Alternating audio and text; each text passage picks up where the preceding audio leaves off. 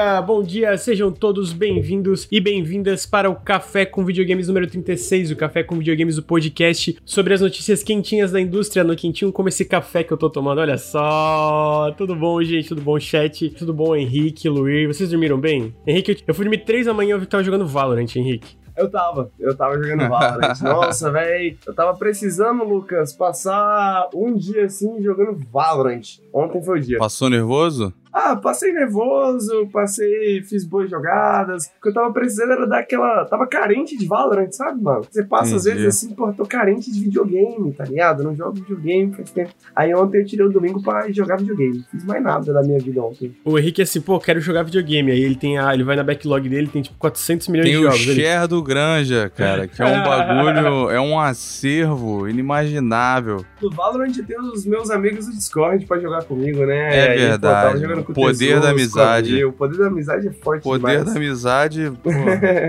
joguei com o Bruninho do canal Pixelado, joguei com geral, então é gostosinho passar o dia no Discord ali também.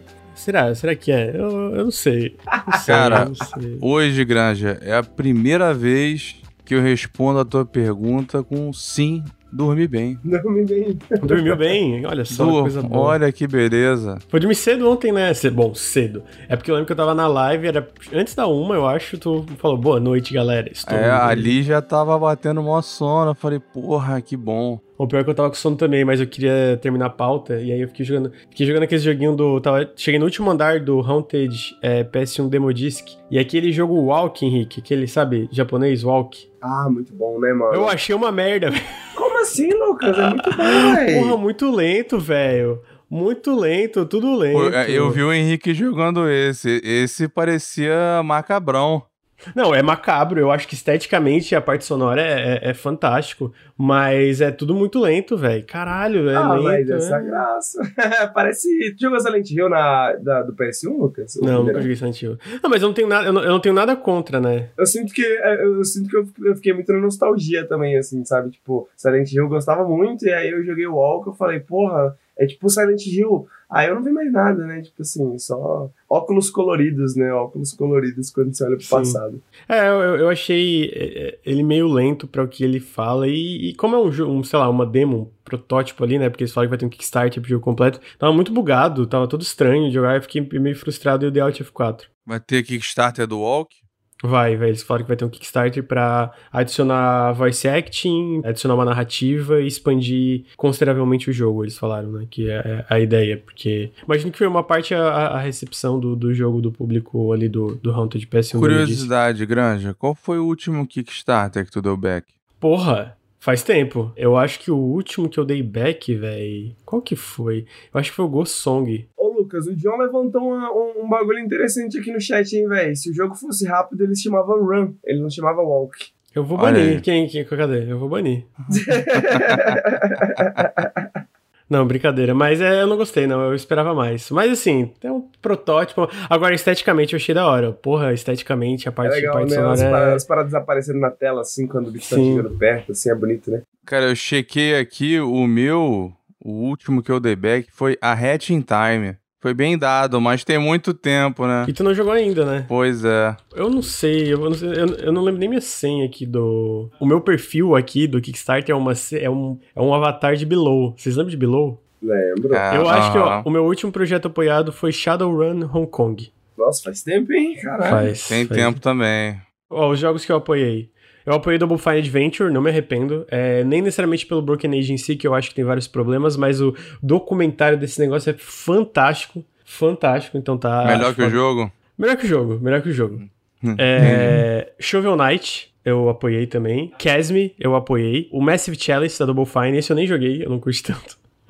Ghost Song, que não saiu até hoje. É, Night in the Woods. Cara, esse, esse, esse aqui eu apoiei sem querer. Sabe quando tu bota alguma coisa no cartão e esquece de tirar? Sem querer. Foi esse Earthlock Festival of Magic. Eu jurava que eu tinha tirado o apoio, mas acabou que eu apoiei. E o último foi o Shadowrun Hong Kong. E aí depois o dólar começou a subir, e subir, e subir. E não É, parou mais fudeu. de subir. Cara, aí o eu- Ghost Song não tem um janela lá atrás? Tem, tem, tem. Caralho. E não saiu ainda. Ele, ele, ele, Zicou o ele, jogo. ele recomeçou o projeto já duas vezes, eu acho. Nossa. não fosse o dólar, eu teria dado naquele Sea of Stars. Teve até aquele prêmiozinho Indie Publishing, né? Ele ganhou o melhor Kickstarter. Melhor campanha. É, eu queria apoiar campanha. esse Unbeatable, que tá, tá no Kickstarter. Eu achei do caralho a demo desse jogo. Unbeatable é aquele de, de música? De música. Nossa, aquele é muito estiloso, aquele ambito, eu lembrei agora da música. Sim, tu, que eu tava tu, matando pra passar do, no hard. Esse parece irado. Mas, é, já que a gente terminou as breves introduções aí, queria lembrar aqui, dar uns recadinhos, que o Café com Videogames, o nosso podcast, na verdade todo o nosso conteúdo é financiado coletivamente, então se você curte o podcast, se você curte os nossos vídeos e você curte o nosso trampo, considerem apoiar em apoia.se barra Nautilus ou picpay.me barra canal Nautilus, todo apoio faz muita diferença. Para além disso, fica o meu apelo para você, se você está escutando no feed, vem aqui em twitch.tv barra Nautilus Link, segue a gente, a gente faz o Café com Videogames toda segunda às nove e meia da manhã, a gente faz o Periscópio toda quinta às oito da noite, que é o podcast sobre o que a gente está jogando. Se você vem aqui no Twitch, fica meu apelo para você dar um sub no canal, a gente tá com essas metas diárias para atingir a nota meta mensal, que é 400 subs por mês, porque isso tá fazendo uma diferença monetária muito grande pro canal e é muito importante para coisas aí que vocês vão saber logo menos, não falta muito para vocês saberem algumas das coisas. Então fica o meu apelo para considerar se você assinou o Amazon Prime, dá um sub aqui que você tem direito a dar um sub em um canal e já ajuda demais a gente, faz uma diferença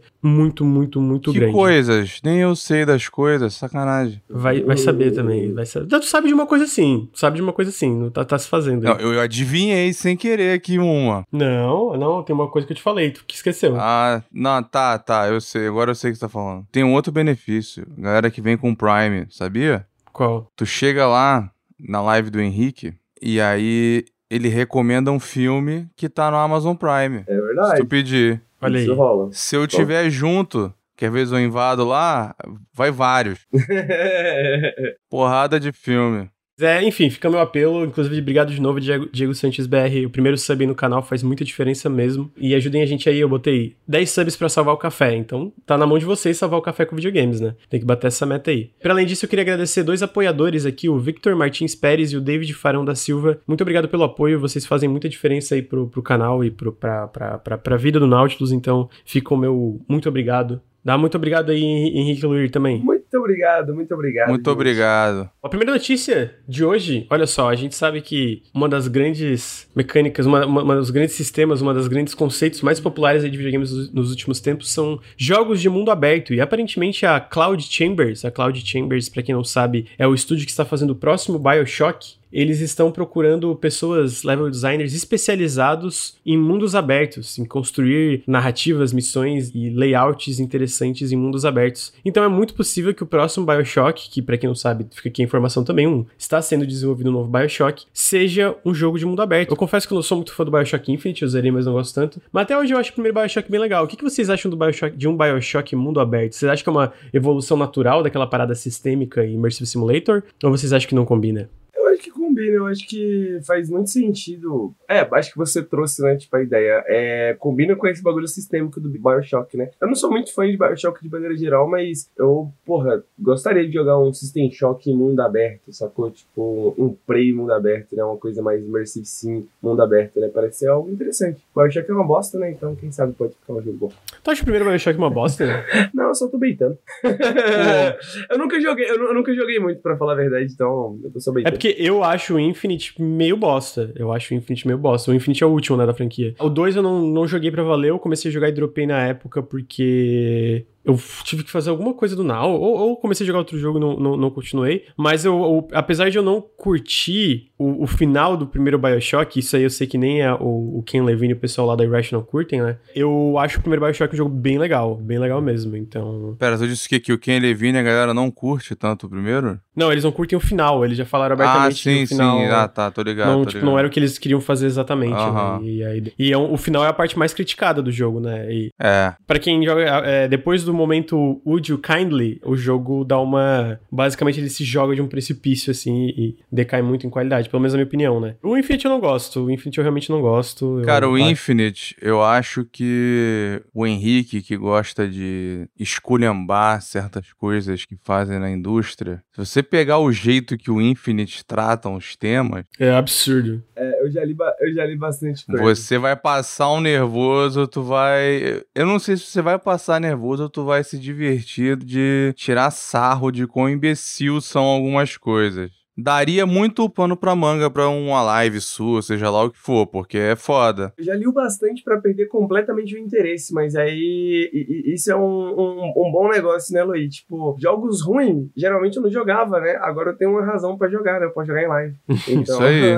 Peraí, eu só queria corrigir uma coisa. Alguém falou, o Infinite não teve grana, infelizmente. Peraí, peraí, peraí. Vocês falam que o Infinite não teve investimento? Porque daí isso é completamente equivocado. O jogo foi um dos jogos mais caros na época que ele foi lançado em relação ao orçamento, o que, que o jogo custou, né? é. né? Uma das razões que eles botaram o Bioshock de volta na geladeira foi exatamente pelo custo exorbitante que foi o desenvolvimento de Halo, de, de Halo Infinite. Olha aí também. Bioshock Infinite. Caralho, o Halo Infinite foi tão caro que, que quebrou, quebrou o Bioshock. quebrou o Bioshock. É, então, não, teve muita grana. O que, que talvez não teve, eu acho que ele não se pagou. Eu acho que ele não se pagou, pelo não, que a gente... O problema, único responsável por esse custo exorbitante é o Ken Levine. É o Ken Levine, é porque ele fazia questão de estar envolvido com todas as camadas e etapas do processo, e aí ele editava um bagulho, depois voltava atrás. Cara, quando é que esses caras vão aprender que tu ficar, tipo, microgerenciando todos os aspectos de um desenvolvimento de AAA, que sei lá, são 200, 300, 400 pessoas, não dá certo, mano. Se tu tem um diretor de arte, esses vários diretores que a gente tem nesse tipo de jogo, eu imagino que a razão que a gente, que se tem esses diretores é porque tu, dá, tu deixa eles fazerem o trabalho deles, né? E essa cara fica, porra, que coisa, deve ser um inferno, mano. Imagina, tu tá ali, ah, vou fazer minha textura. Não, não, mas essa textura aí tá meio. Tá meio vermelha demais. Puta que pariu, mano. Deve dar uma vontade de dar um pescotapa no King Levine, tá ligado? Tá aí minha, minha observação. Mas é, o, o, desenvolvimento desse jogo foi um desastre, né? Tem até na época o, o. Como é que é o nome daquele cara que trabalhava em Gears, Luke? Tu lembra? Rod Ferguson, que tá, que tá com o Diablo agora. Cara, tá com o Diablo. É porque basicamente o, o desenvolvimento desse jogo foi um desastre tão grande que eles chamaram ele pra, pô, vamos. Entendeu? Porque ele é o cara conhecido na indústria por entrar em projeto cagado e fazer chegar até a linha de chegada. Então eles trouxeram ele porque, cara, não tava saindo. E aí o, Rod Ferguson deu um pescotapa no King Levine e falou: para de fazer merda, mano. Só faz merda nessa porra. Cala a boca, deixa os outros trabalhar. E aí o jogo saiu, tá ligado? Essa é a história. Tá? É exatamente essa a história. Quer dizer que foi exatamente assim que aconteceu. Se alguém falar que não foi, foi o Rod Ferguson chegando na Irrational dando pescotapa no King Levine pra ele deixar os outros trabalhar. E aí. É... Eu falo, mano, o King Levine só faz merda, Xande. Com coisas que ele comentou recentemente, ainda bem que ele não tá mais no Bioshock, né? Ah, eu nem tô por dentro. Confesso que eu não acompanho o que esse cara fala, não. Conta, conta pra nós, Luiz, conta pra nós. Ah, não, foi, tá ligado quando aquela atriz foi demitida da Disney, do Mandalorian? Ah, tá, sei. Ele passou mó panão e veio naquele papo, ah, liberdade de expressão, não sei o que, ter que deixar falar, não quero Nossa, que mas ninguém ela falou muita merda, seja excluído. É, ela falou, cara, ela tem um, um histórico péssimo, né? A Gina Carano, isso.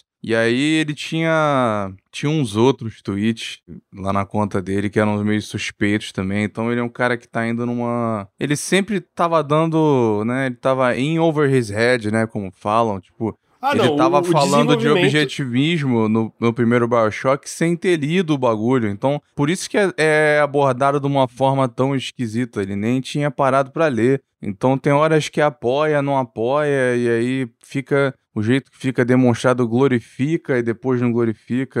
Aí no Infinite, os temas que ele aborda aí já é outro. São outros 500, é muito pior. Não, mas o, o lance do Infinite também é que se lê o desenvolvimento, ele só fazia merda mesmo. Ele, tipo, é o clássico caso do, do, do, do diretor criativo que quer mexer em tudo, mas não sabe exatamente o que, que, quer também, porque ele queria uma coisa e mudava, queria uma coisa e mudava, queria uma coisa e mudava. Imagina ter essa confiança de fazer um jogo inteiro sem ter lido o livro. Mas aí ele mudava, mudava, e aí não, é à toa que no final o Infinite é tão problemático e meio ruinzinho, né? Porque foi um projeto muito inconsistente em relação à direção do que, que ele queria ir. E isso fica muito transparente no jogo como um todo para mim, porque ele é muito cansativo. É, a narrativa, para além de, de, de, lidar com questões de uma forma bem zoada, ela em muitos momentos é chato, se enrola e etc. Então, tá aí. Mas assim, tenho interesse para ver o que, que um, a direção de novo Bioshock, mesmo sem o Ken Levine. Aparentemente o Ken Levine tá em outro estúdio, criando um jogo mais sistêmico, né? Tá lá na Ghost Story Games, também tá na, com a Private Vision, tá adjacente ali a Take-Two, né? E essa. Como é que é o nome desse negócio? É, é, Cloud. Cloud Chamber. Essa é a Cloud, Cloud Chamber, Chamber, que tá, foi, é, tá cuidando da, da, franquia Bioshock. Tem o, o, estúdio Ghost Story Games, que é o estúdio do Ken Levine fazendo um. Se não me engano, uma nova IP que eles estão fazendo, é, é. basicamente. É, a nova IP. Você falou que o Ken Levine tá trabalhando num novo jogo meio sistêmico. Eu acho que esse jogo aí vai ser um choque, né, velho? Ah, é? Eu não sei. Tem, tem, tem dados sobre isso? ah, meu Deus, eu achei que tava da franquia choque, cara. Ah, eu odeio Henrique, mano. Por que eu levo a sério as coisas que a gente fala, mano? Mas eu pensei, eu, eu atrelei na hora com a franquia, tá ligado? Eu odeio sério, não, é verdade, pô, um choque. Não, pra variar, é um jogo que deve estar tá com o desenvolvimento todo enrolado, porque ele já tá nele há acho que seis anos. Tá, tá faz um tempo. É o. A Private Division fechou vários contratos de uma vez. Naquela leva lá, 2015, 16. Saiu tudo, menos o do Ken Levine. Surpresa para ninguém. Mas o Ken Levine tinha sido com a Private Division, porque se não me engano, esse, esse estúdio do Ken Levine, que é o pessoal do da Ghost Story, se não me engano, eles são um estúdio da Take-Two. Na verdade, o que, que é a Ghost Story é o que, que era antiga Irrational. Eles basicamente trocaram de novo, mas eles são um estúdio é, da Take-Two Games, né? Da Take-Two Interactive. Então ainda é um jogo que tá sobre. Pode, pode estar sendo publicado na bandeira da Private Division, mas ainda é um estúdio que de fato é da Take-Two, né? O que, que não saiu da Private Division foi o. aquele de, de, de de astronauta. O Kerbal Space? É, o Kerbal Space 2, que parece que eu lembro que foi Ah, é, verdade. é verdade, o Ghost Story tá dentro. É, eu confundi. Porque foi quando fecharam a Irrational. O, a Cloud Chamber eu sei que tem diretor de arte da Irrational e tinha diretor criativo da Irrational. Então, assim, a parte mais forte era a estética. Então, acho que isso é um bom sinal. Eu acho que Bioshock, um Bioshock novo sem o Ken Levine tem mais potencial. Então, vamos ver. Vamos ver, tomara que. É, vamos ver. Eu tô. Eu fico receoso mais pela Take-Two em si do que pelo estúdio. Eu sinto que a Take-Two, pelo, pelo histórico, eu sinto que ela é. Não sei se ela é uma publisher muito boa. Essa é a vibe que eu tenho da Take-Two, tá é. ligado? É, mas eu acho que sobre Bioshock é isso. Então, é para quem não sabe, eu tô, o resumo de tudo que a gente falou é que teve uma notícia. É, tem um, se não me engano, um live designer, um cara sendo. É, vagas para contratação dentro da Cloud Chamber que falam sobre experiência em mundo aberto. Então, tipo. E a Cloud Chamber é o estúdio que tá fazendo o novo Bioshock. Então, é, é mais especulação de que possivelmente o novo Bioshock vai ser um jogo de mundo aberto, né? É, e se você olhar os anúncios de emprego ali, tem para alguns cargos bem sênior. Então, eu acho que o jogo ainda tá cedo no desenvolvimento para eles estarem avançando sem essas pessoas. Eles estão contratando chefe de desenvolvimento, de uma porrada de senior designer, senior, é, acho que escritor também. Tem um bando de coisa de, de gente sênior mais veterana para desenvolver o jogo que tá faltando. Eu acho que esse projeto foi anunciado em 2019, não foi? O Bioshock, eles confirmaram? Deve levar um tempo ainda. Acho que sim, acho que vai demorar um tempinho, porque é, eles anunciaram o estúdio, né? Então é aquela parada até montar um estúdio é. AAA e tudo isso. Quem tava de chefe era uma produtora da Firaxis, né? Era? Eu não lembrava disso. É, ela veio da Firaxis. Outra que tá meio, outra que tá meio sumida é a Firaxis, né? o estúdio é, estão da... só lançando. Fizeram esse esquema de Season Pass pro Civilization 6 que saiu com um preço fodido no Brasil, então para quem quiser experimentar, eu recomendo esperar aí. O que eles tiveram foi o outro XCOM só.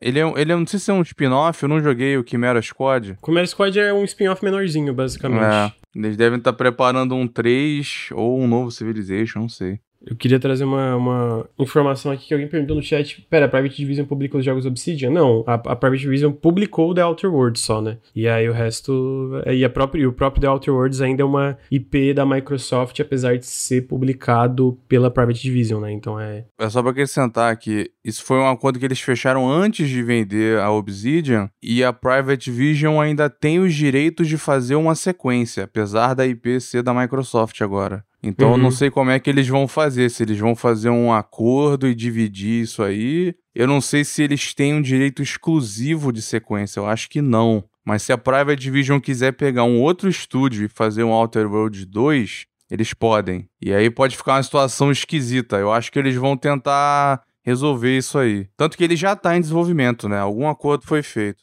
Quem vai fazer uma sequência é o a própria Obsidian. É, é eles já estão fazendo, o time já tá em andamento. A galera que tava terminando aí os DLCs já tá sendo movida pros, pros novos projetos grandes, que é o Avald e o Outer Worlds 2.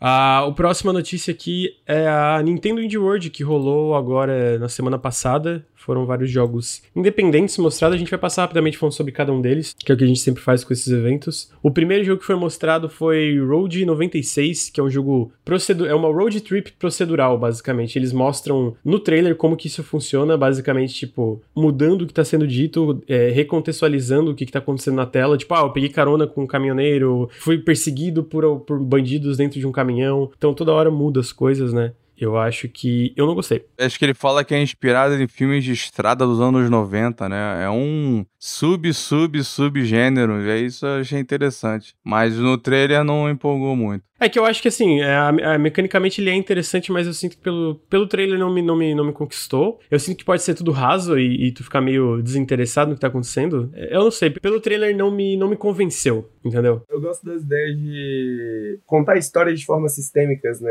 Uhum. Eu, eu gosto desse tipo de experimento, assim. Eu tô bem interessado nesse jogo, quero muito ver como é que vai ser. É, é um desafio mesmo, né? Eles falam no trailer sobre esse desafio de você contar uma história que comece de qualquer lugar, né? Mas eu acho que o, o gênero road trip, que também também é um gênero que eu gosto bastante. Acho que permite bastante coisa nesse sentido, né? Então, eu tô, tô esperando boas coisas desse jogo, pra ser honesto. Vocês jogaram aquele jogo de táxi cyberpunk? Sim, eu adoro taxista. jogo, Cab, É bom, eu lembrei dele agora, cara. Esse eu tava com vontade. É muito bom o Neocab, mano. Muito legal mesmo. Talvez por isso. Esse, esse me lembra um pouco. Neocab me lembra um pouco também. Glitch Hikers. Não sei se vocês conhecem, mas ele é um joguinho narrativo pequeno também que se passa todo numa viagem de carro, né, no, em, em, com conversas de carro e tal. Uhum. E esse jogo parece ter bastante inspiração no Glitch Hikers, né? Então eu acho que deve ter, ter lições, assim, que eles pegaram do Glitch Hikers. E Glitch Hikers é uma experiência muito foda, eu recomendo para todo mundo. Tá aí, Glitch Hikers. É, eu confesso que eu, eu, eu, gosto de, de histórias sendo contadas de forma sistêmica, mas o que foi mostrado no trailer não me convenceu. Mas até aí, né? Muitos jogos não me convenceram e jogando eu acabei gostando, então não é como. Lembra, cara, dá até vergonha. Lembra a nossa reação quando passou o Loop Hero? A gente fez um café, a gente falou, Pô, cartinha não é muito nossa parada, né? Mas tá bonito a pixel art.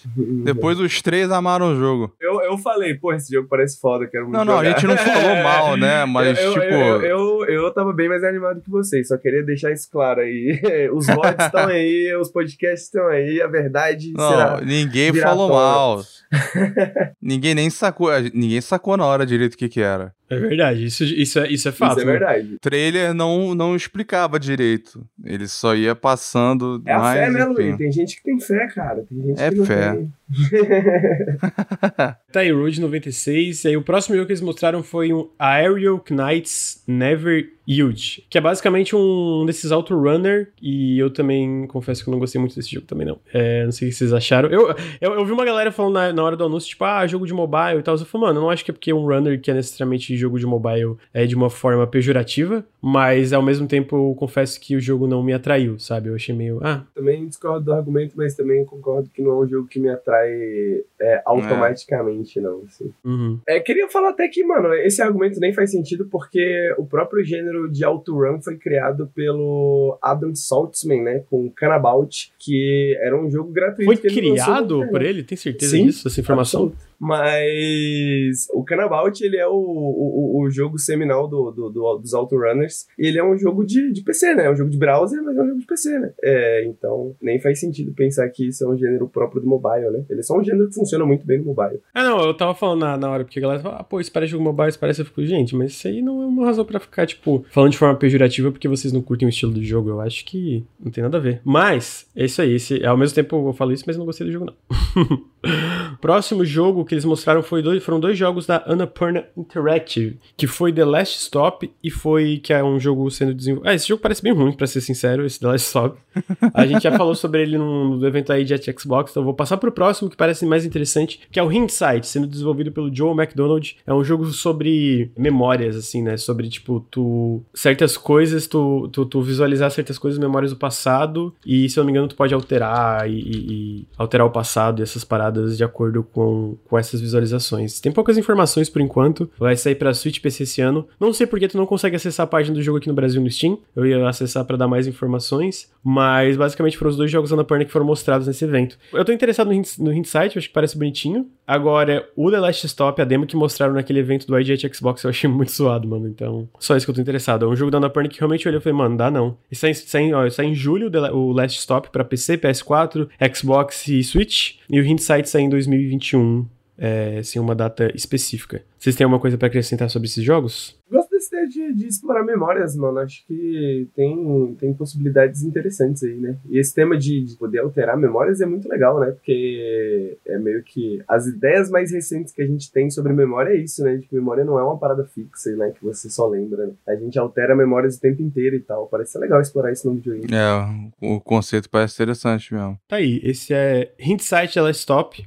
O próximo jogo acho que foi um dos destaques para mim. Eles anunciaram, ele é um jogo publicado pela Private Division, está sendo desenvolvido pela Roll 7, é um novo Oli Oli, um, jogo, um novo jogo da franquia Oli Oli, tem Oli Oli 1, Oli Oli 2 e agora é o Oli Oli World, que parece um jogo bem mais ambicioso e aparentemente bem mais expansivo também, né? A estética eu achei maravilhosa, Achei muito legal a estética do jogo. E esse jogo que tu anda de skate num plano 2D, só que nesse jogo é muito mais sobre tu explorar esse mundo e conhecer personagens e etc, mesmo sendo num plano 2D. Então eu tô bem curioso, bem curioso pro jogo. Eu acho que é um jogo que é meio a cara do Henrique. O Henrique parece que ia gostar desse tipo de jogo. Cara, interessante, porque eu, eu gosto de Oli Oli, mas ele não me faz querer continuar jogando muito, tá ligado? Eu gosto muito uhum. das mecânicas, como ele funciona e tal, mas ele é tipo complete missões, sacou? E é, a ideia de você ter um mundo para explorar e coisas assim parece, parece muito legal, mano. Parece algo que eu acho que eu vou gostar, talvez. Olha, olha, o World é um novo jogo de skate estilo plataforma cheio de personalidade. Tô,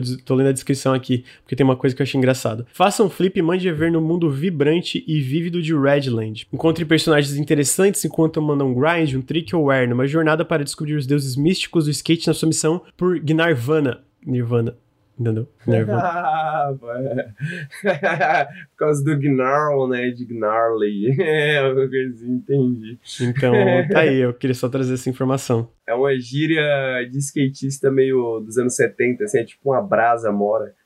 Seria alguma coisa nesse sentido. Eu gostei que falaram no chat, esse jogo é low-fi visual. Passa essa vibe mesmo. Né, mano? É, realmente, gostei da definição. Podemos roubar, chat? Vamos colocar no nosso... Se a gente for escrever alguma coisa, a gente já vai escrever isso, vai ser o título. Olha, olha, o Word é low-fi visual. Lembra um pouquinho o estilo gráfico do Ninokuni. Um pouquinho é a parte cel shaded, né? Falaram, no, quando tava no evento, que comentaram no Dynamic que aquele Rocket Power ah, é mesmo, né, velho? Caralho, a pegadinha meio Rocket Power mesmo. É. Caralho, bonito. Nossa, gostava de Rocket Power, hein, velho? Também. Essa, essa puxaram bom, bem do baú.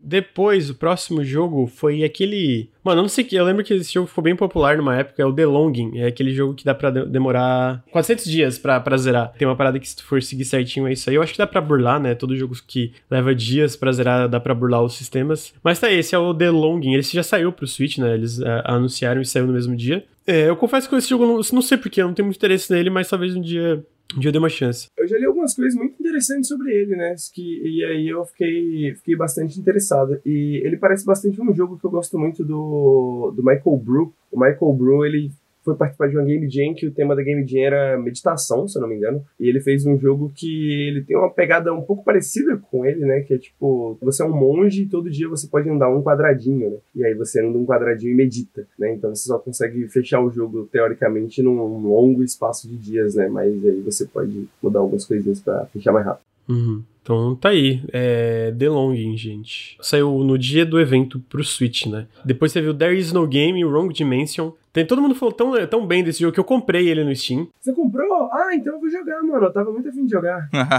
é, a pixel art desse jogo é maravilhosa, mas assim, eu tô muito curioso e eu vi o trailer. Parece bem tipo aquele jogo que o Ricardo uma vez falou que, que, eu, que eu gosto, que é tipo assim, o jogo que quebra a quarta parede. Que, que... Sim, exatamente. O jogo que volta, jogo que volta pro desktop. É, jogo que volta pro, pro papel de parede. Então, Então tá aí, é um, é um jogo que eu fiquei interessado e eu, eu comprei. Talvez num próximo periscópio eu traga impressões sobre ele. Eu, eu, vou dizer que algum, alguns críticos de videogame que eu gosto muito consideraram esse. Alguns deles consideraram o melhor jogo de 2020. O melhor então, jogo de 2020? Olha o Nossa. melhor jogo de 2020. Falando assim, pô, ninguém tá falando desse jogo, mas é o melhor jogo de 2020. Então é, eu tô bem interessado pra jogar também. Parece ter ideias bem legais. Então tá aí. There is no game Wrong Dimension. Esse saiu também, também saiu no mesmo dia no Switch e tá disponível no Steam também. Eu acho que por enquanto são essas duas plataformas que ele está tá disponível. O próximo jogo que eles mostraram tá maravilhoso, do jogo da, das Tartarugas Ninjas, o Teenage Mutant Ninja Turtles Shredder's Revenge. Eles basicamente mostraram mais gameplay do jogo pro Switch, eles confirmaram o jogo pro Switch em primeiro lugar, né? Mais gameplay dele pro Switch e também confirmaram que o jogo sai em 2021. Ele tá sendo publicado pela Dotemu e desenvolvido pela Tribute Games. A Tribute é responsável por jogos como Panzer Paladin, é, Mercenary Kings e outros jogos aí. Cara, tá maravilhoso. Esse jogo tá perfeito. Essa gameplay nova tá perfeita. Cara, sério, esse jogo tá muito legal e eu tô, tô muito na expectativa para ele. O que, que vocês acham desse jogo Tartarugas Ninjas, Henrique e Luiz? Ah, mano, eu tô muito, muito afim de jogar esse jogo. Eu tô eu muito hypado up, também. nem sou tão fã assim de beat'em up, mas... Eu gosto de beat'em up, Tartarugas cara, esse tá muito maneiro. Tá tudo confirmado normal, né? Co-op online, tranquilo, né? Cara, assim, eu, eu não li exatamente se tá, tá confirmado co-op online. Porque no, no Steam eu acho que diz que tem. Ah, então deve ter, não, mas eu ia falar, é porque o Streets of Rage, que, ok, é outro estúdio, mas é publicado pela, pela Dotemu, tem co-op online, eu não, eu não vejo razão pra não ter, né? Eu, eu, eu acho que, que vai ter sim. E. Mano, sei lá, esse jogo, esse jogo vai ser perfeito. Qual é a tua tartaruga aí já, grande? Cara, eu vou com. Eu não lembro o nome do, do, do roxinho. Donatello. É o Donatello, tá? Eu ia falar Donatello, mas eu tinha certeza, sério. Eu vou de Donatello. Fechou, eu vou de Leonardo. Leonardo. E tu, Henrique? Agora sobrou só dois, mas tem que escolher, vai. Qual que são as outras duas? É o Rafael e o. Michelangelo. O Michelangelo, acho que o Michelangelo, né? Ele é meio bobão. Bobão? Verdade, Michelangelo. É, é o Michelangelo é bobão, eu gosto dele. Então, tá aí. Esses são as tartarugas ninjas do Nautilus. Mas não, sério, esse jogo tá perfeito. E eu já falei isso na, quando eles anunciaram. Eu acho que a, a Dotemu tá fazendo um trabalho muito foda em capitalizar em cima do de, de, de nostalgia de uma forma interessante, sabe? Tipo, eles trazem a, a, Tartarugas Ninjas, mas de uma forma ao mesmo tempo nostálgica, mas, tipo, moderna, tá ligado? Não é só, tipo, ah, vamos refazer isso aqui. Tipo, a pixel art tá maravilhosa. Eu imagino que vai ter online, vai ter todas as funcionalidades de um jogo moderno. Então, tipo assim, eu tô muito afim desse jogo. Eu jogava muito muito. É, cara, eu não lembro qual dos Tartarugas Ninjas que eu jogava quando eu era mais novo no. Acho que era no Super Nintendo. Provavelmente era o Turtles in Time. É, Acho que é, né? É, normalmente eu galera tem a nostalgia desse. Não lembro se nos outros dá pra você jogar os caras na tela, mas o Turtles in Time, a primeira fase dele é meio que num apartamento, num, num prédio que tá sendo construído, né? Num, eu consigo lembrar dessa fase quase inteira, assim, de cabeça, tá ligado? É o que depois tu vai pro elevador. É, aí você enfrenta uma moscona lá e tal. Esse tinha no arcade também. Big Apple. New York. Uhum. É, tá aí então, Tartarugas Ninjas. Esse ano, por enquanto, pra Switch PC, mas eu imagino que também vai ser anunciado é, sem muita demora pra PS4 e Xbox. Uh, o próximo jogo é o Chris Tales, é um RPG, é um jogo inspirado por JRPGs. Ele é publicado pela Modus Games e ele tem uma demo, se não me engano, disponível agora. E esteticamente ele é muito legal, mas eu confesso que eu joguei a demo desse jogo e achei meio chato. Sabe, tipo, bonito, uhum. mas chatinho, sabe? Tipo, ai, uhum. tá, ah, tá, vai, anda, anda aí. Mas a estética é maravilhosa. Eu confesso que eu achei a estética desse jogo muito legal. Mas eu não gostei tanto da demo. Achei chato de jogar, achei maçante. O que, que vocês acharam, Luiz? Eu achei lindo e tô triste que tu não gostou da gameplay. Mas assim, né, às vezes sou, sou, sou eu, né? Eu acho que. É, mas o nosso gosto é relativamente similar nesses casos. Pode mas ser. Vamos ver, pode né? Eu acho que ele cumpre o papel de um RPG japonês, né? Os personagens principais parecem ser muito bobo, mas vilão parece ser muito bom. O vilão tem um estilo muito bom. então acho que todo RPG japonês tem que ter um pouquinho disso às vezes. Depois o poder da amizade contra esse grande vilão. então, tá aí. Chris Tales Está aí Chris Tales, espero que vocês joguem e gostem diferente de mim, porque eu realmente não curti esse jogo. Próximo jogo, ele está sendo, eu acho que a maior surpresa é que ele é uma franquia antiga da Konami. Eles estão trazendo de volta, ele vai sair em 2022 pro Switch, mas é o Getsu Fumaden Undying Moon. E ele é basicamente um jogo, se não me engano, ele é procedural de combate, sim. E vai sair agora em maio no Early Access no Steam. E eu acho que a maior surpresa é a Konami estando publicando alguma coisa no Early Access do Steam, ainda mais uma franquia tão antiga dela como essa Getsu Fumaden, que é tipo, pelo que eu li por cima, era tipo um Castlevania antes de Castlevania ser Castlevania, sabe? Tipo aqueles, aquele ação mais diretaço, assim, porradão e etc. Fiquei um pouco surpreso com a existência desse jogo. Porque a Konami abandonou tudo, né? A Konami abandonou Metal Gear, Castlevania, a porra toda. Aí traz logo isso de volta. Eu achei, eu achei meio peculiar. É, o original só tinha no Japão, eu acho. Tá, tá aí, é mais estranho ainda, tá ligado? Eu acho que sim. Cara, esse jogo parece ser bem interessante, todo. Fiquei bem curioso, mano. Eu achei a estética interessante, mas eu achei que ele é meio poluído, tá ligado? Tipo, de, de ser meio difícil de acompanhar às vezes. Tipo, tu olha e tu fica meio. Peraí, o que, que que tá acontecendo na tela aqui? Tanta coisa acontecendo, eu acho. Mas eu tô curioso, vai sair em Early Access no Steam, deve, como sempre, rolar uma livezinha aqui no canal Nautilus. Agora, será que isso é um primeiro passo de, de empreitadas mais ativas da Konami na, no desenvolvimento de jogos? Porque a gente viu rumores que ela tá tentando trazer várias franquias de volta, terceirizando, né? Tipo, né? dando pra, porque ela, ela, basicamente não tem mais quase nenhuma desenvolvedora interna, se não me engano. Então ela tá tentando terceirizar franquias aí, inclusive Castlevania, Metal Gear, essas paradas. E aí a gente vê Getsu Fumaden. É, eles estão fazendo uma fortuna com mobile e aí passa pros outros a franquia, deixa. Faz que nem a SEGA, cara. A SEGA tá dando um exemplo com isso. Tá dando um show. Tony, vamos pro próximo jogo, que é Azteca Forgotten Gods. O Teca é, é, de tecnologia, então é um jogo que pega ali da, da cultura azteca, só que, tipo, Teca é de tech, então é, tipo, futurista, entenderam? Tipo, Azteca futurista. só que assim, eu vou falar pra vocês que eu achei eu achei o jogo bem zoadinho, cara. Não... Tematicamente, eu achei interessante, sabe? Porque, né, não, não, não consigo pensar em muitos jogos sci-fi, tipo, é, futurista dentro desse tipo de, de, de contexto. Mas o gameplay em si eu achei tão estranho.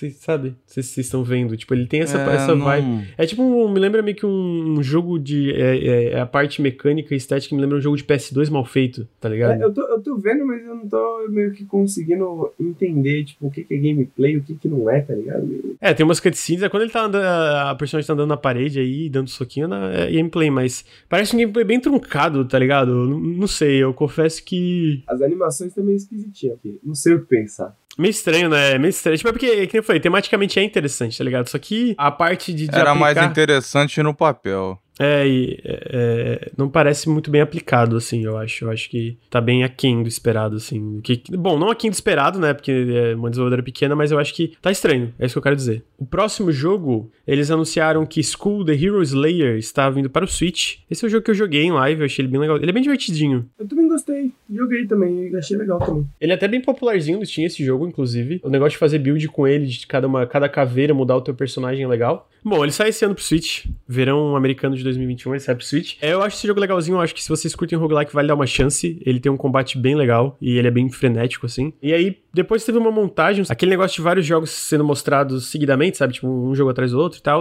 E os jogos que foram mostrados foram Fez, que já saiu pro Switch. Weaving Tides, que é um jogo e é tipo isométrico e tu eu não sei explicar, ele é meio estranho. É Kiwi, que é dois jogos de dois passarinhos fazendo, tipo, encomendas, uma parada assim de. de eu acho que é tipo cartas, eles enviam cartas, se não me engano, uma parada assim. Parece bem legal esse jogo. É Kiwi. O outro jogo é Labyrinth City. Labyrinth City. Também teve um remake de House of the Dead.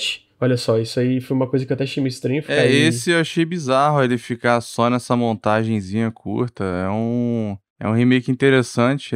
Ele acho que ele pode até explorar bem aí a plataforma. Eu não achou ele meio estranho? É porque assim, o, o primeiro, se você for olhar, cara, é, é muito limitado. É aquele começo do 3D e tal. Ele só é divertido. A dublagem e, a, e as linhas de diálogo são super toscas, assim. Quando eu jogava com os amigos, virou meio que piada interna. Jogou bastante o 2. O 2 seria mais interessante de ter um remake, mas Acho maneiro ter um remake de House of the Dead. É, é mais um da Forever Entertainment, né?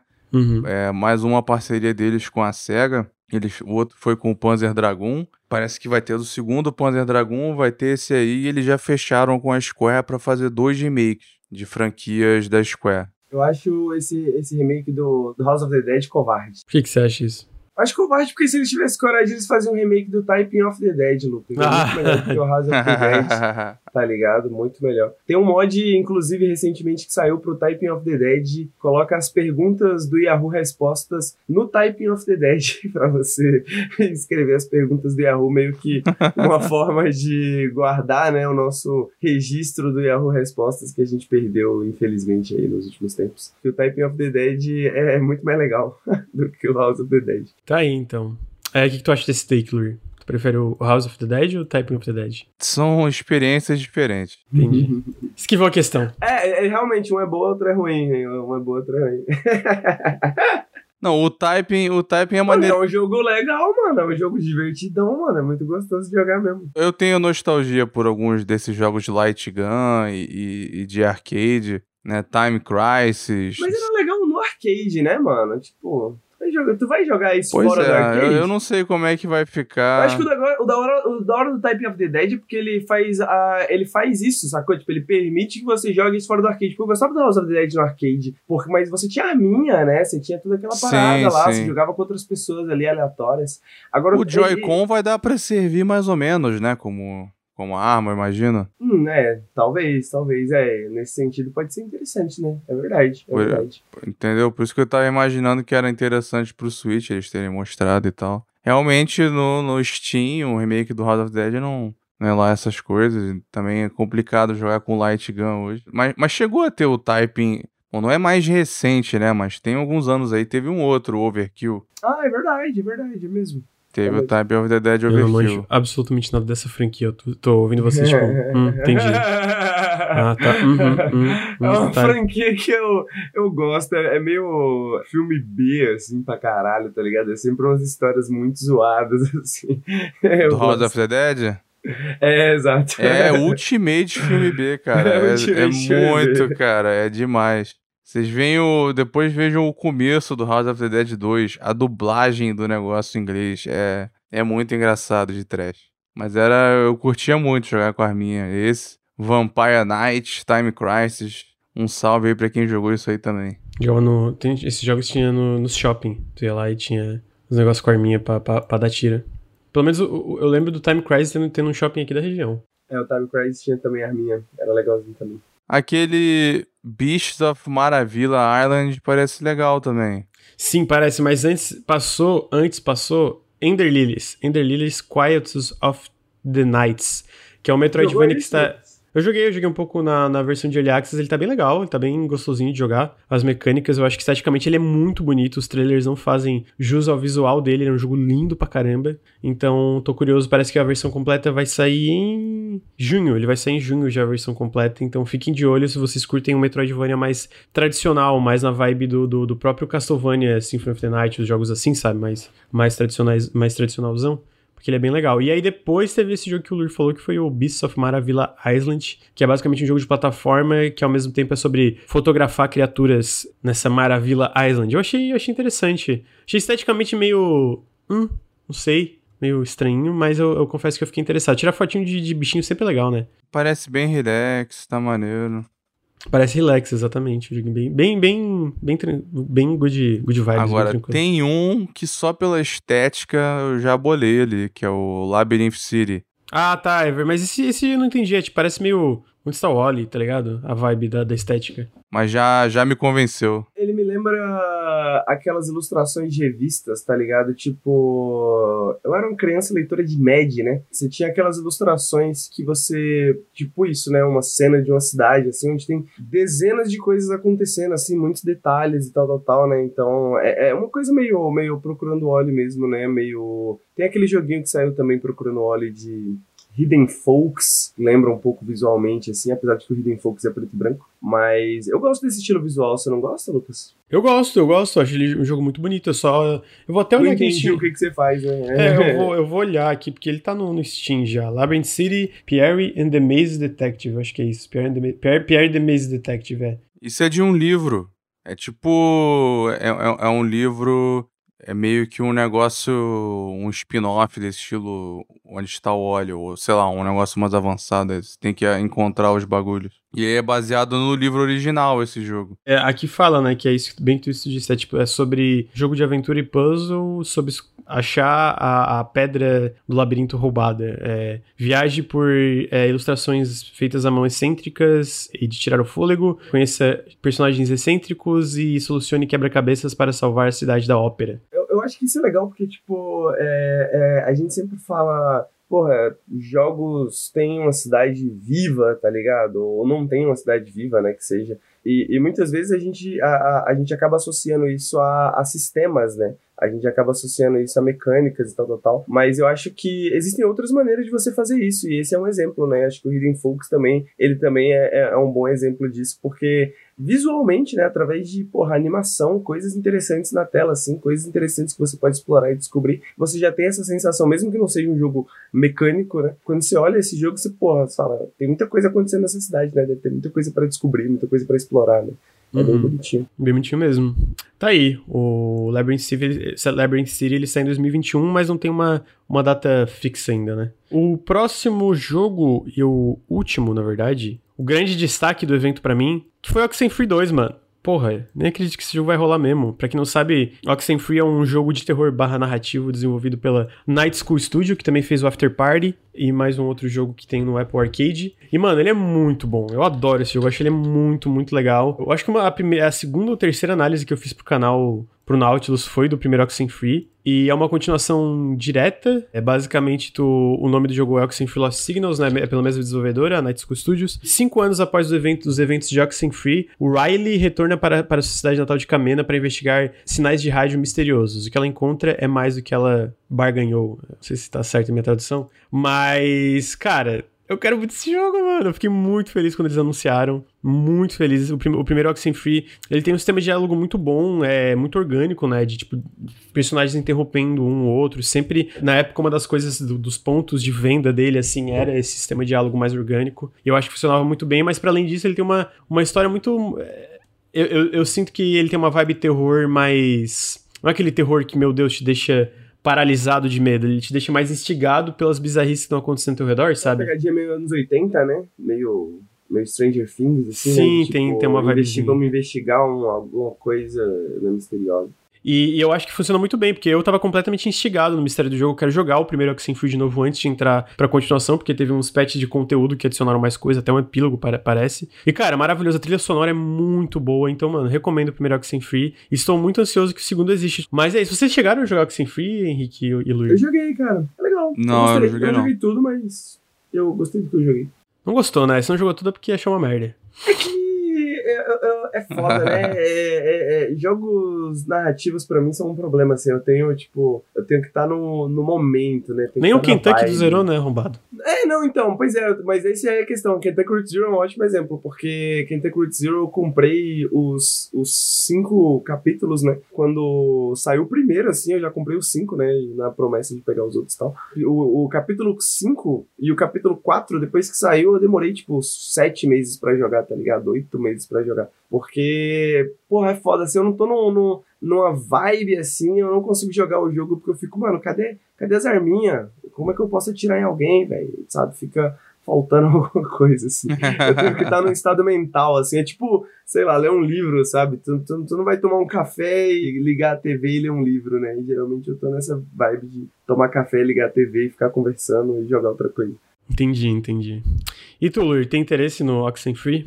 Cara, eles não mostraram muito desses dois, né? Mas o um eu tenho vontade de jogar sim. É, parece bem da mesma vibe estética, tudo. Acho que tem até locais, tipo ali, a praia do começo do trailer é igualzinho a, a, praia do primeiro do início do primeiro jogo, assim. Então, tem coisa bem parecida. Eu, eu, eu tô esperando muito, porque mesmo o After Party, eu não joguei o Next Stop no Air, não lembro o nome agora. Mas mesmo o After Party, que eu acho que tem vários probleminhas e, e se torna às vezes bem cansativo, eu acho muito legal. Então eu tô bem curioso para ver o novo jogo deles, né? Que é o Oxenfree 2. Eu não esperava que ia acontecer. Fico muito feliz que esteja acontecendo, porque o primeiro é maravilhoso. É, por enquanto ele tá confirmado para Switch e PC, só para complementar aí, né? Mas o próximo assunto é, na verdade, que um jogo que eu não achei que chegava, chegaria talvez tão longe, não que ele estava morrendo, mas é que Apex Legends bateu 100 milhões de jogadores, é, 100 milhões de jogadores ativos, né, tipo, já, que já, já logaram no já logaram, já jogaram Apex Legends, eu achei um número bem considerável. Pra... O último número que a gente tem de Fortnite, por exemplo, que é um dos jogos é, mais populares aí do, do mundo, foi 350 milhões de jogadores. Tá longe, tá longe de 350 milhões, mas 100 milhões é coisa pra caralho ainda. Então, é, eu acho que até faz sentido a Respawn ter tanto respaldo dentro da EA. Caralho, Lucas, eu gostei, foi bonito isso aí, hein, mano, você viu? a Respawn ter respaldo, caralho.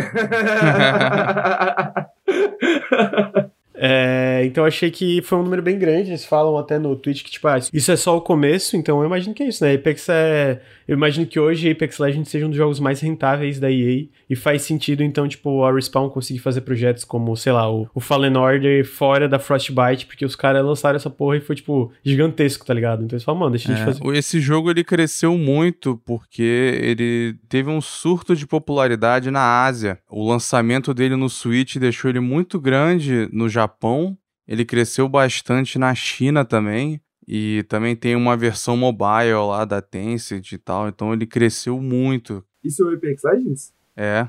É mesmo, eu não sabia não. Eu achava que era mais pela conta do lançamento do Steam, ia até comentar. Não, que... o mobile não saiu ainda, eles estão fazendo, mas é, é porque teve essa popularidade na Ásia. Ele, no, nas plataformas de streaming lá, ele foi crescendo muito, principalmente no Japão e na China.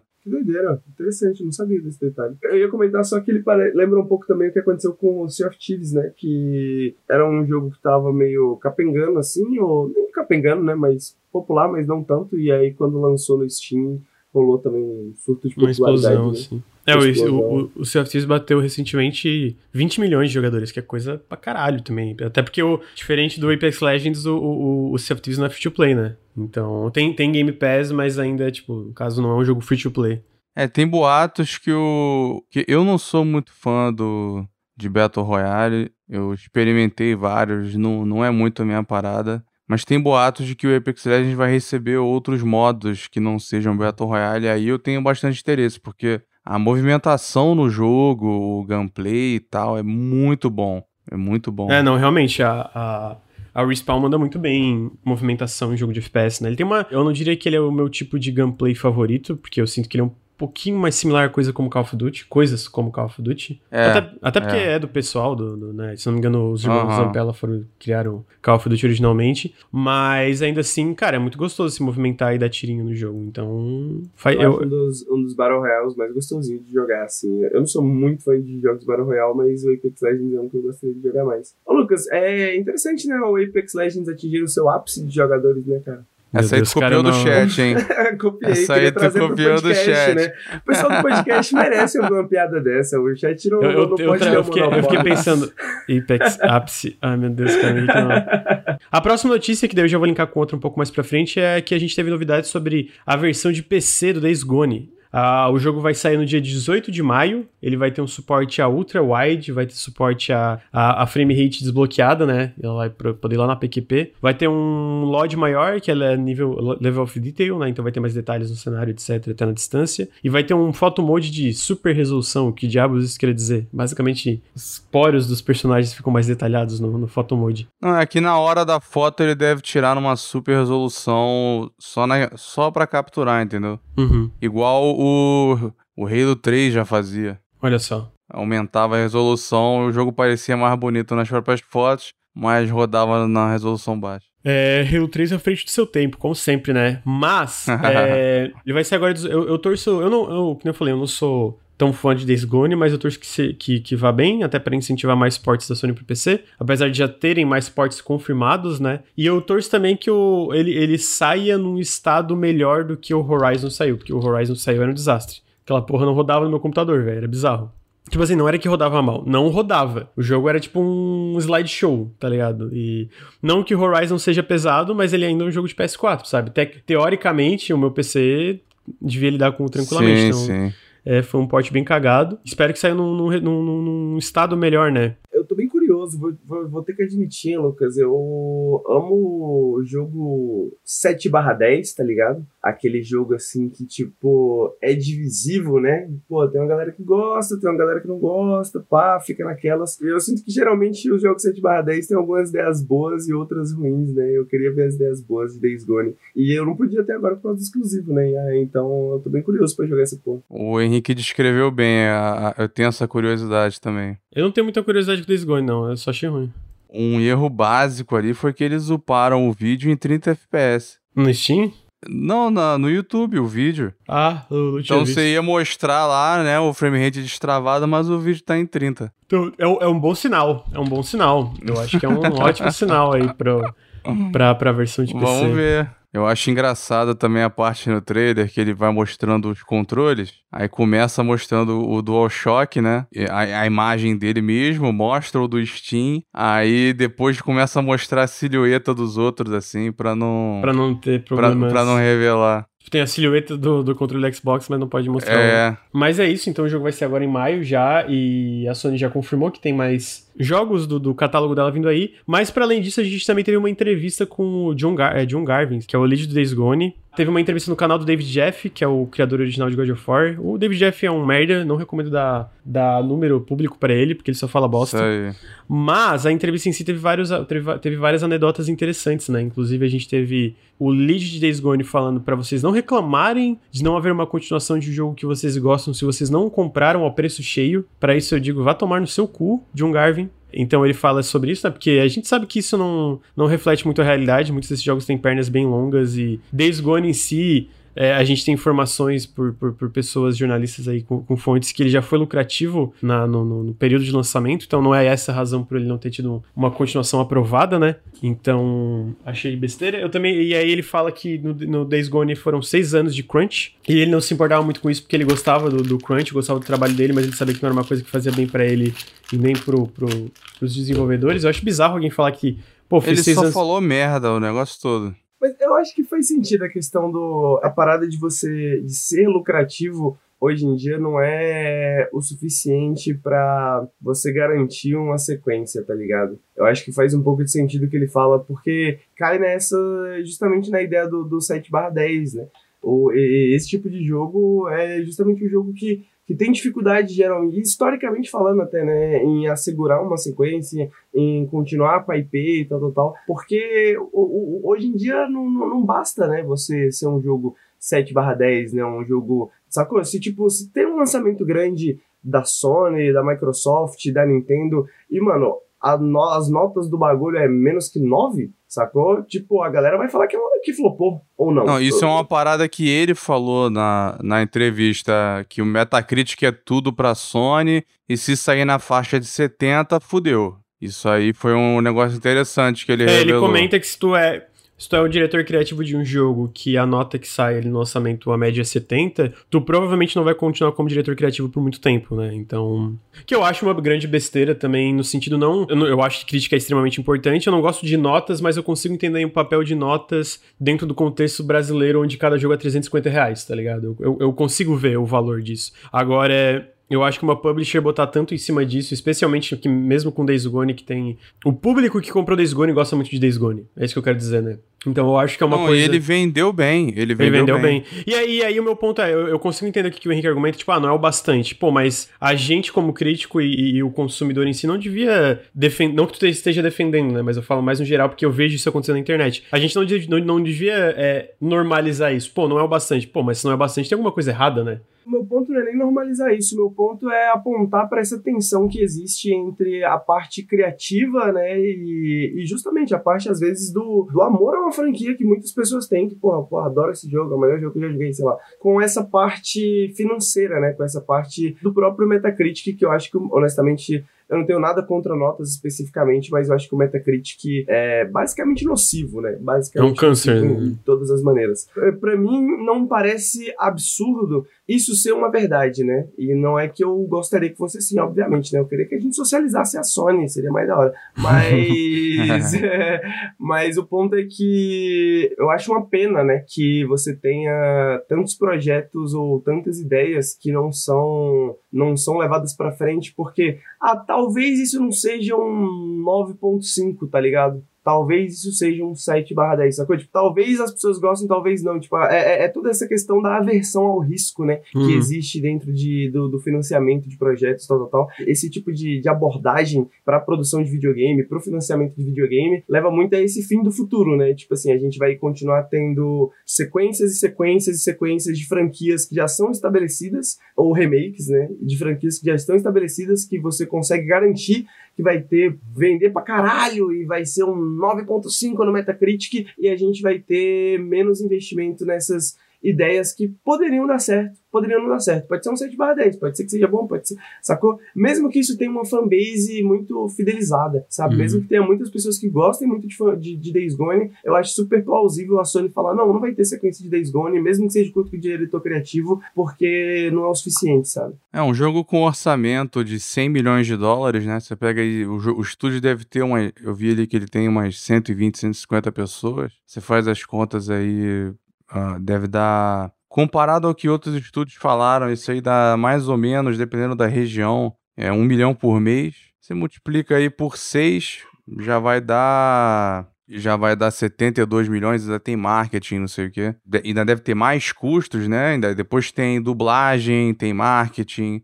E a questão da Sony não é só as vendas do Days Gone, porque é parte da estratégia deles como plataforma. E a questão da estratégia da Sony é que não é só ter um jogo que vende muito, é ter um jogo de grande prestígio. É da estratégia da plataforma. Eles querem que você veja, olha só, tudo bem, a outra plataforma pode ter isso, pode ter essa franquia aqui, pode ter aquilo ali, pode ter tal gênero, mas os melhores, os premiados, os prestigiosos estão aqui. Essa é parte da estratégia deles como plataforma. Se o Dagones custa 100 milhões e não colabora com isso, eles não querem mais. Uhum. É, eu, eu acho uma coisa um pouco contraintuitiva, não por causa do Days Gone, é que nem eu falei, eu, eu não curto o, o Days Gone, né? Eu, eu acho que é uma parada contraintuitiva porque eu sinto que o que que cai na boca do povo e até tem uma recepção crítica me, melhor ou, ou, ou, não tão boa, depende muito também do que que tá popular no momento, entendeu? Então, tipo, eu já argumentei isso, eu, pô, jogo, o que que é bem, é, tem uma recepção boa do público e da crítica, às vezes, é, é, é vai muito alinhado com o que que é popular no momento. Então, tipo, hoje jogo de mundo aberto é, é muito popular, né? Jogo de mundo aberto aberto, com foco narrativo, etc. Mas isso nos dois próximos dois ou três anos pode mudar. Se tu se limita para essa caixinha, que talvez não seja o caso da Sony, porque até, até quero trazer uma entrevista que o Jason Schreier fez com o Min Max, que é outro podcast. Então eu sinto que isso é contraintuitivo, porque daqui a pouco pode começar a sair análises, é um jogo de mundo aberto muito bom, tem muita coisa legal, mas se uma análise caindo no, no, no, argumento, cara, tô cansado, entendeu? Caiu na mesmice, porque... Por isso que eu sinto que às vezes esse tipo de coisa, ah, do que, que é bem recebido, porque a gente vê que, ah, o que, que é bem recebido, a gente vê jogos que, não que sejam tudo isso, eu acho que ainda tem uma, uma variedade muito boa dentro do, do, do, catálogo da Sony, a gente tá vendo Ratchet Clank, o Returnal, aí tem o Horizon que entra mais nesse modelo de jogos de mundo aberto, tem outras coisas vindo aí, mas, por exemplo, eles começam a dar uma preferência, que isso é uma coisa que tá acontecendo, dar uma preferência pros estúdios que criam esses jogos de mundo aberto, não mundo aberto, mas jogos mais abertos de terceira tá pessoa. Né? O que tá na tendência, isso pode acabar voltando para prejudicar eles, porque às vezes isso não, daqui a uns tempos não tá mais na tendência. Eu sinto que isso faz parte desses ciclos, assim, né? Porque justamente eu, eu concordo totalmente com o Luiz, concordo totalmente com você. E eu acho que quando a gente pensa em Metacritic, né? Não sei se tem pessoas que, que associam isso diretamente, né? Mas eu acho que a gente tem que né, desassociar uma nota de Metacritic à qualidade do jogo, né? Eu concordo, eu concordo. Eu acho que nós aqui no, no Nautilus nós entendemos que não é, não é porque o jogo é 9 5 que 9.5 que, que, o jogo é bom, que a gente vai gostar necessariamente, né? Que o jogo, né? A gente sabe que existem outras razões que levam a essas notas às vezes a serem infladas, né? A gente tem historicamente falando, né? Eu não vou conseguir citar nenhum exemplo de cabeça, mas a gente tem vários exemplos de jogos que em certos anos. É, é, igual aquela parada do Oscar, né? Você tem um, um filme que ganha um Oscar um certo ano e depois de 10 anos ninguém lembra da porra do filme. Só todo mundo uhum. só lembra o filme que ele perdeu, né? O filme que perdeu. Ou, eu... ou detesta. É, exatamente. Tem, tem casos assim. Eu sinto que a gente tem muitos desses exemplos no videogame que, também. Jogos que envelhecem mal, né, no consenso crítico e, e no, no, público também, pro público. É, esse envelhecimento mal é no sentido também de, às vezes, como o Lui falou, às vezes existe um marketing muito grande por trás, às vezes existe um hype muito grande por trás. Eu, eu sinto que isso necessariamente, quase necessariamente, pelo menos, notas, tá ligado? Sabe, se fosse outra empresa fazendo. Se não fosse um exclusivo da Sony Ghost of Tsushima, será que ele teria notas tão altas, sacou? Tipo, essas perguntas sempre vão ficar, porque a gente tá se baseando no sistema de Metacritic, né, mano? Que é tipo um aglomerado gigantesco de pessoas totalmente diferentes, de opiniões totalmente diferentes, de pontos de vista totalmente diferentes, de entendimentos do que, que é um videogame, o que, que faz um bom videogame totalmente diferente, né, mano? Então, eu acho que faz muito mais sentido, né? Por isso que eu concordo de ser contraintuitivo. Faz muito mais sentido você, como, pô, vamos pensar em exclusivos, vamos pegar pits. Pô, vamos pegar pits daquilo que parece interessante, aquilo que parece inovador. Mas isso é o risco de, pô, não vamos falhar, né? Não vai dar certo e tal, tal, tal. Pode ser que não dê certo e tal, tal, tal. Então eu sinto que essa versão ao risco é o que causa isso, né? Tipo, não, vamos continuar fazendo mais do mesmo até parar de dar certo. Quando parar de dar certo, aí a gente pensa em outra coisa, porque o que importa é esse aglomerado, esse prestígio que vai além do jogo em si, sabe? É tipo, é uma coisa mais cultural, né? E eu não queria citar, mas eu vou ter que citar, né? E eu sinto que The Last of Us é um pouco isso também.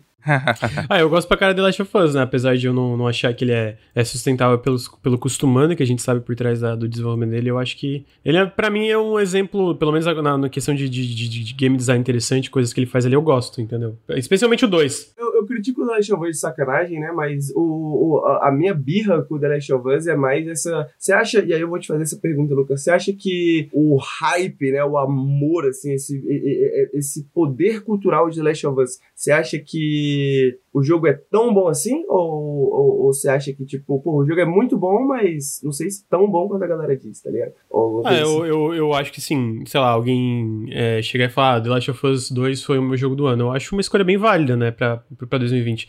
Agora, eu acho que ele é um pouquinho é, super apreciado, sim. Eu acho que tem um. É, em relação a alguns elogios que a galera traz sobre o que ele faz com a narrativa e, e, coisas assim, eu, eu sinto que ele não foi o primeiro, ele não é o grande divisor de águas, é, talvez dentro de um orçamento maior, mas mesmo assim eu fico. Enfim, eu, eu, eu, entendi o que tu quis dizer e eu concordo em partes, mas eu ainda acho que tem um jogo muito, muito, muito bom ali, tá ligado? É, não, então... eu não duvido, eu não duvido mesmo que existe um jogo muito bom ali, mas o meu ponto é mais esse, né? Eu sinto que. E, e é justamente isso, eu sinto que a gente rola um pouco essa super apreciação, né? E eu, eu, eu sinto que o, a Sony tem o The Last of Us como um, um, um grande exemplo de sucesso, né? E eu sinto que a Sony tá sempre tentando meio que imitar esse sucesso de The Last of Us, né? Repetidamente. E por isso eu acho que jogos como Days Gone acabam né? E pode, pode ser uma merda também, eu nem joguei essa porra, tá ligado? Pode ser que seja uma bosta. É, essa, eu acho que esse seu tipo de crítica, não que não seja válido pro Last of Us, mas eu não joguei o 2, né? Mas o.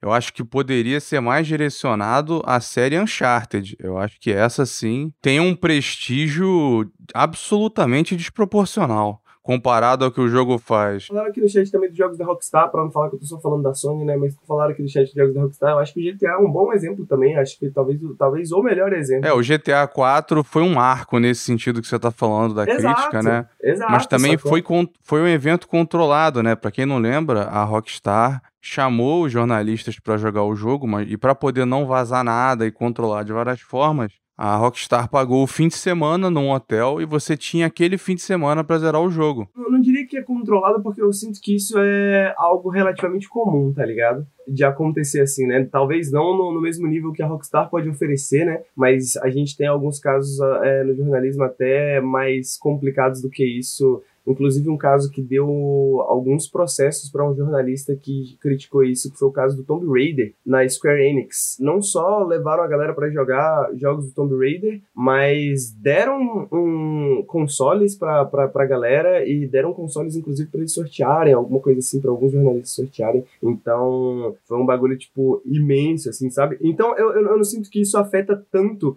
a crítica. Eu acho que GTA 4 é um jogo meio que, criticamente falando, eu não posso falar do público, mas em questão de crítica, eu acho que ele é, é meio que hum, apreciado mesmo por pessoas que não estavam lá, por exemplo, sacou? Tipo, são é jogos que. É, é, o GTA 4 é um jogo que você vê citado em, em trabalhos de científicos por causa de certas coisas que ele faz que são diferentes do que o GTA fazia já, né? Por certas ideias que ele tem, sabe? Saca? Eu acho que é, é, é o GTA 4 concordo contigo que ele é justamente esse marco de um AAA que é muito, muito, muito arriscado. E teve a frase marcada que era a história digna de Oscar. Isso aí ficou sendo repetido que estava numa análise do jogo. Mas eu, eu acho que isso foi um, um controle, sim. É, até pela minha experiência com o jogo, ele é um jogo que ele inicialmente você tem uma opinião positiva. Eu não sei se você viu esse filme, Alf, o Sedutor. Você já viu? Sei, sei. Tem uma hora que ele conta uma história de quando ele estava no museu e ele olha para uma estátua e a estátua é maravilhosa. Quando ele dá, ele dá a volta assim, ele estava admirando a estátua e quando ele olha pelo lado, ele começa a ver as rachaduras daquilo. Então, eu acho que o GTA 4 foi um pouco assim, né? Você inicialmente tem um, um entusiasmo com algumas coisas e depois a, o, os, os defeitos dele começam a se expor demais. E num espaço em que você tinha um final de semana só, ruxando, porque você tem que jogar e preparar a análise. Eu acho que aquilo foi justamente para pegar um embalo Tu tá ali no embalo para sair a análise muito positiva. Eu, eu, discordo no sentido de que, tipo, eu acho que qualquer jogo da Rockstar vai ter um hype inicial muito grande, sacou? Mas eu acho que o, o, o GTA 4 ele sobrevive ao tempo, enquanto o GTA 5, por exemplo, não, sacou? A não ser que você pense no GTA 5 no ponto de vista de uma plataforma, né? De roleplay, uma plataforma de online, né? E tal, tal, tal. Mas como um jogo single player, eu sinto que o GTA 4 sobrevive muito mais ao tempo do que o, o, o GTA 5, saca? E, e, e eu sinto que justamente é, o fato da, dessa ousadia do GTA 4, ela se perde no GTA 5 e volta meio que pra, vamos fazer um jogo, sacou? Um jogo que vai vender pra caralho, que a gente tem certeza que vai vender pra caralho, sabe? Tipo, porque o investimento também é muito maior. Não tô detonando o GTA 4 não, acho que ele tem várias coisas interessantes. Eu não acho, eu acho o GTA 4 uma bosta. Discordo completamente do Henrique. Também. A, a, parte arriscada do GTA 4 ali foi o orçamento. De resto, também não tem muita coisa arriscada, não. Tô... O mais legal dele era. Como é que era o nome da, daquela engine de física? A Eufória? Eufória da Ragdoll dos Orgulhos. Às vezes, não é nem uma questão da tendência sair ou dela mudar, eu acho que é do nível de exigência, tipo, a barra, como falam né, em inglês, o nível subir dentro de um gênero. Então, o nível, o que é aceitável numa época, alguns anos depois, não é mais tão aceitável. Então, você pega, por exemplo, eu tenho essa impressão, pelo menos, que quando o The Witcher 3 elevou a exigência num gênero desse, né, no, no, do grande RPG AAA de fantasia. E jogos, e jogos que antes tinham um prestígio enorme como Oblivion. Se jogar Oblivion hoje, perdão, mas, cara, é, tem muita coisa dele que é intragável, mas ele tem um Metacritic lá no céu. Mas o nível foi aumentando. Porque o Metacritic não leva em consideração, né? Tipo assim, a gente tem muitas retrospectivas de Oblivion, né? A gente tem muito Oblivion 10 anos depois, né? E tal, tal, tal. Mas o Metacritic não leva isso em consideração, né? Ele só leva aqueles reviews é, iniciais é, de lançamento. Ele né? captura aquele momento. Eu não tô dizendo que tava todo mundo errado, até porque naquela época. Eu tô. Eu comecei a jogar Oblivion na época e já achei uma bosta. Tá aí. Tava todo mundo errado. Pois é, na época já, já tinha problemas, mas a galera rasgou cedo. Fallout 3 foi outro, que é extremamente problemático. Outra bosta. Comecei a jogar, dropei também. Olha aí. O Nautilus prevê o futuro, o passado, o presente, entendeu? Acertou duas de três, Lucas. Só errou no GTA, mano. Porra, outra bosta também, mano. Você só gosta de coisa ruim, velho. Eu queria só, só, abrir um parêntese, Luiz, que tem é, na literatura e na, na, na, nos estudos culturais de maneira geral, né? Tem um nome para isso que a gente chama de é, estado da arte, né? Uh, essa barra, né? É, é, a gente tem essas mudanças no estado da arte. Eu tinha um professor que tinha uma frase que eu sempre gosto de lembrar, que é o primeiro cara que chamou uma mulher, né? O seu amor, seu, sua amada, seu amado, de uma rosa, né? De uma flor esse cara era um gênio, né? O segundo era um idiota. Ah, eu lembro de tu falar isso na é, live. É, o, o, primeiro, o primeiro falou um bagulho que ninguém nunca tinha falado antes. O segundo só copiou o, o primeiro, né? Então, e aí o estado da arte, tipo, pô, o cara tinha uma escova e alguém inventou, pô, vamos. E se a gente colocasse um, um, um lugar para você segurar essa escova, né? E tal, tal, tal. Aí o cara mudou o estado da arte. As escovas agora sem aquela parada não, não fazem mais sentido, né? Então, eu sinto que a gente sofre muito no videogame, principalmente porque tão focado na tecnologia, uh, essa questão do estado da arte, a ideia, pelo menos, do estado da arte muda muito, né? E eu, mas eu acho que o problema é que essas mudanças que a gente teve na última década, principalmente de estado da arte, foram todas no sentido de vamos fazer jogos maiores, vamos fazer jogos mais detalhados, vamos fazer jogos com mais mecânicas, né? A ideia do Uber Game, né? O 4A. É, o 4A, exatamente, né? E eu sinto que todas essas ideias vezes nesse sentido. E eu sinto que chegou num ponto onde é, esse investimento para fazer um videogame AAA ou 4A né, é, é, tão gigantesco, não, não faz mais sentido você pensar em, em mudar o estado da arte em nenhum outro contexto, porque todos os outros contextos são mais arriscados, né, do que o contexto puramente tecnológico, assim, né, de tipo, vamos fazer um jogo maior e tal, tal, tal, porque isso com certeza impressiona. Mecânicas novas pode ser que alguém não goste, pode ser que seja uma bosta, pode ser que não faça sentido. Além disso, eu, concordo. Eu acho que existe um nível, não é nem um nível de exigência, mas uma capacidade de perdão ou de fazer vista grossa ou de relevar certas coisas com alguns estúdios maior do que com outros, tanto do público como da mídia ou seja lá quem for, né? Você vê um jogo como tava, a galera tava falando no site, como é bom, como é melhor que o Fallout 3, o New Vegas. O New Vegas saiu muito bugado, saiu num estado bizarro. Só que ele foi muito mais esculhambado pelos seus bugs do que vários outros jogos muito bugados, incluindo o próprio Fallout 3 e o próprio Cyberpunk. O Cyberpunk tem um Metacritic alto. Não só isso, como que a gente joga jogos como No E eu gostei Sky? do Cyberpunk. Como né? que você pensa no Metacritic, né, no, de um jogo como No Man's Sky, que hoje em dia é um jogo completamente diferente do que ele foi lançado, sacou? Então, que sentido faz você, né, pensar no review inicial ali e tal? Tipo assim, existia um bom jogo é, ali. É, agora tem essa moda de reanalisar, né? A IGN tem feito re-reviews, eu sim, acho. Sim, sim, eu, eu acho que é uma parada excelente, eu acho que é uma parada que a gente tem que começar a pensar como, como produtores de conteúdo, né, de maneira geral, como análise, analista de videogame, porque eu acho que é isso, um videogame não é mais, né, ah, agora é, foi gold, né, pronto, esse é o videogame né, o videogame, sacou? Tipo, hoje em dia, essa, essa, o update do dia 1, esses updates que saem com frequência, adiciona, adição de conteúdo, tá ligado? Tipo, tal, tal, tal. Isso muda completamente o jogo, né? Tipo assim, a gente teve reviews esse ano pra caralho de Disco Elysium de novo. E é engraçado que se, se tu pega os reviews de Disco Elysium desse ano, tu, tu pensa assim, porra, esse jogo é meio morno, tá ligado?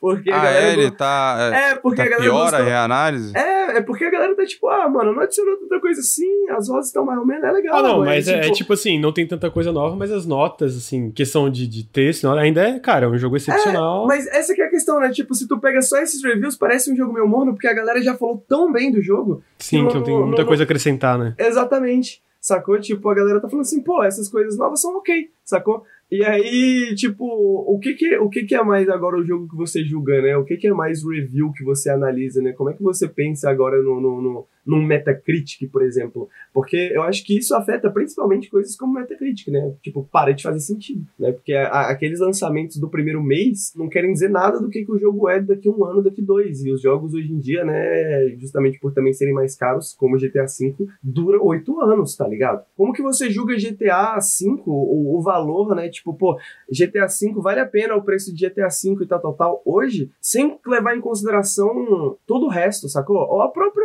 o próprio Fallout New Vegas, como que você julga isso sem os mods? Sacou? Tipo, porra, Fallout New Vegas, mano, o jogo é muito bom e tem tantas horas, mas se você for pegar os mods, você tem infinitas horas. Então, é um jogo, sacou? Vale muito mais a pena do que valia no lançamento, de certa forma, sim, se você for sim. pensar nesse sentido, sabe? Eu acho que tem muitas coisas que, são, que a gente tem que levar em consideração quando a gente tá pensando em como analisar um jogo, principalmente um jogo, um jogo que saiu há, há algum tempo já, né? perguntar, então o review não vale de nada? Não, não é esse o argumento, é mais que hoje existem coisas e coisas a se, se, se, se avaliar enquanto lê um review. E é mais do ponto que, cara, realmente, eu, eu acho que tem, existem argumentos que, cara, existem certos jogos que vão ter certas é, rele, é, co coisas sendo relevadas, e tipo, A's, e isso e aquilo. Tipo, é que nem a gente teve uma discussão às vezes. Vocês realmente acham, acham que um jogo da Rockstar, é, com exceção de ele sair completamente quebrado, e mesmo assim, Cyberpunk teve ótimas notas saindo completamente quebrado, é, vocês acham que alguém daria, tipo, uma nota abaixo de 7? Para um Red Dead Redemption 2, eu,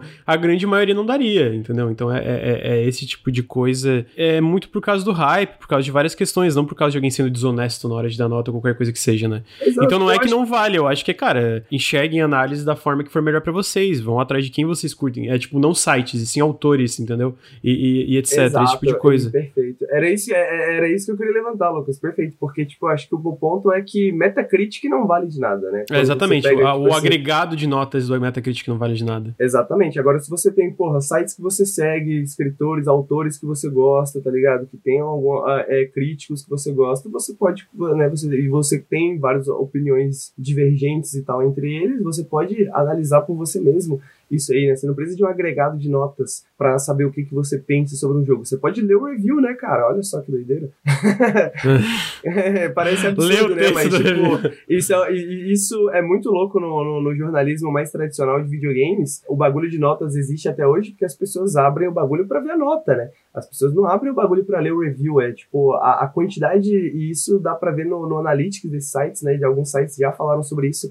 A quantidade de pessoas que passam um tempo que seria um tempo razoável para você ler um texto no review é mínima. As pessoas entram para ver a nota, tá ligado? Tipo, 90%. Ou ver a nota e ler um resuminho que tem no o fim. Resuminho, é, o, o resuminho, inclusive, é uma novidade para meio que tentar combater isso, né? Tipo, porque o resuminho não era uma, um, um, um algo necessariamente fazia parte dos reviews há 10 anos atrás, 15 anos atrás, né? Tipo assim, foi um bagulho que, que hoje em dia tá muito mais centrado, assim, quando você entra nos sites como a IGN, né? Tá muito mais centrado esse resuminho, assim, né? O que que eu penso, qual que é a ideia, por quê e tal, tal, tal, tipo um resuminho tudo para você entrar e, e, ler. E isso acontece no, no, jornalismo de maneira geral, né? As pessoas entram na notícia e leem o primeiro parágrafo da notícia, que é o lead. Por isso que o lead tem que é, ser tão bem construído quando você vai fazer uma notícia e tal, tal, tal. E no review de videogame é a nota, né, cara? É, mas citaram aqui no chat, é, quer ver? Não vejo problema no Metacritic, o problema é que empresas se basearem nele para dar bônus. Então, assim, se o Metacritic evoluiu de uma forma que chega a isso, ele é um problema por si só, entendeu? Eu acho que, tipo... É um tipo, problema estrutural, né? É, então, tipo, ah, beleza, eu não vejo problema na forma que tu individualmente analisa, mas se, tipo, chegou num ponto de ele influenciar o que que recebe luz verde ou não, ou o que, que, que quem ganha bônus ou deixa de ganhar bônus, é uma, uma, é uma, é uma coisa problemática por si só. A existência do Metacritic como, como um todo é problemática pela forma que, que ele foi ganhando valor, pela, pelo jeito que foram dando valor para ele, entendeu? Não que o agregado ali seja uma coisa super. Na teoria não era pra ser uma coisa super problemática em si, se a galera lesse o texto, se não fosse isso tanto do hype e cultura de hype, etc. Mas como evoluiu dessa forma, cara, é, é, problemático tem que abolir nota. Essa é a minha opinião. Nota é, é uma merda. Pra fazer uma analogia absurda, é a mesma coisa da gente, tipo assim. É, porra, vamos entregar, mano, uma dose de heroína para todo mundo do Brasil. Meu Deus, lá vem, cara. Tá ligado? Vamos entregar uma dose de heroína para todo mundo do Brasil. Se você usar, mano, o problema é seu, sacou? Porque aí é o seu uso errado, sacou? Você não deveria nem ter usado. Eu tô te entregando o bagulho, mas você não precisa usar. Sacou? o ponto é que, tipo, mano, se você tem um bagulho como metacrítica, a gente sabe que o comportamento das pessoas na internet é esse comportamento, tá ligado? Que as pessoas não vão ler, que as pessoas vão se basear nessa nota e que as pessoas vão julgar em relação a isso se elas vão comprar ou não, e as empresas também sabem disso, é lógico que as empresas vão usar dessa forma, é lógico que as pessoas vão usar dessa forma, tá ligado? É um problema estrutural, é um problema do metacrítica. É ferramenta até de fanboy, cara, essa questão de, de eu nota. Tô, eu tô cansado das analogias de Henrique Antero. Eu tô, eu tô cansado. 11 e meia da manhã, velho. O cara fazendo, é, é, é, fazendo, traçando comparação com heroína e Metacritic. Puta que pariu, velho.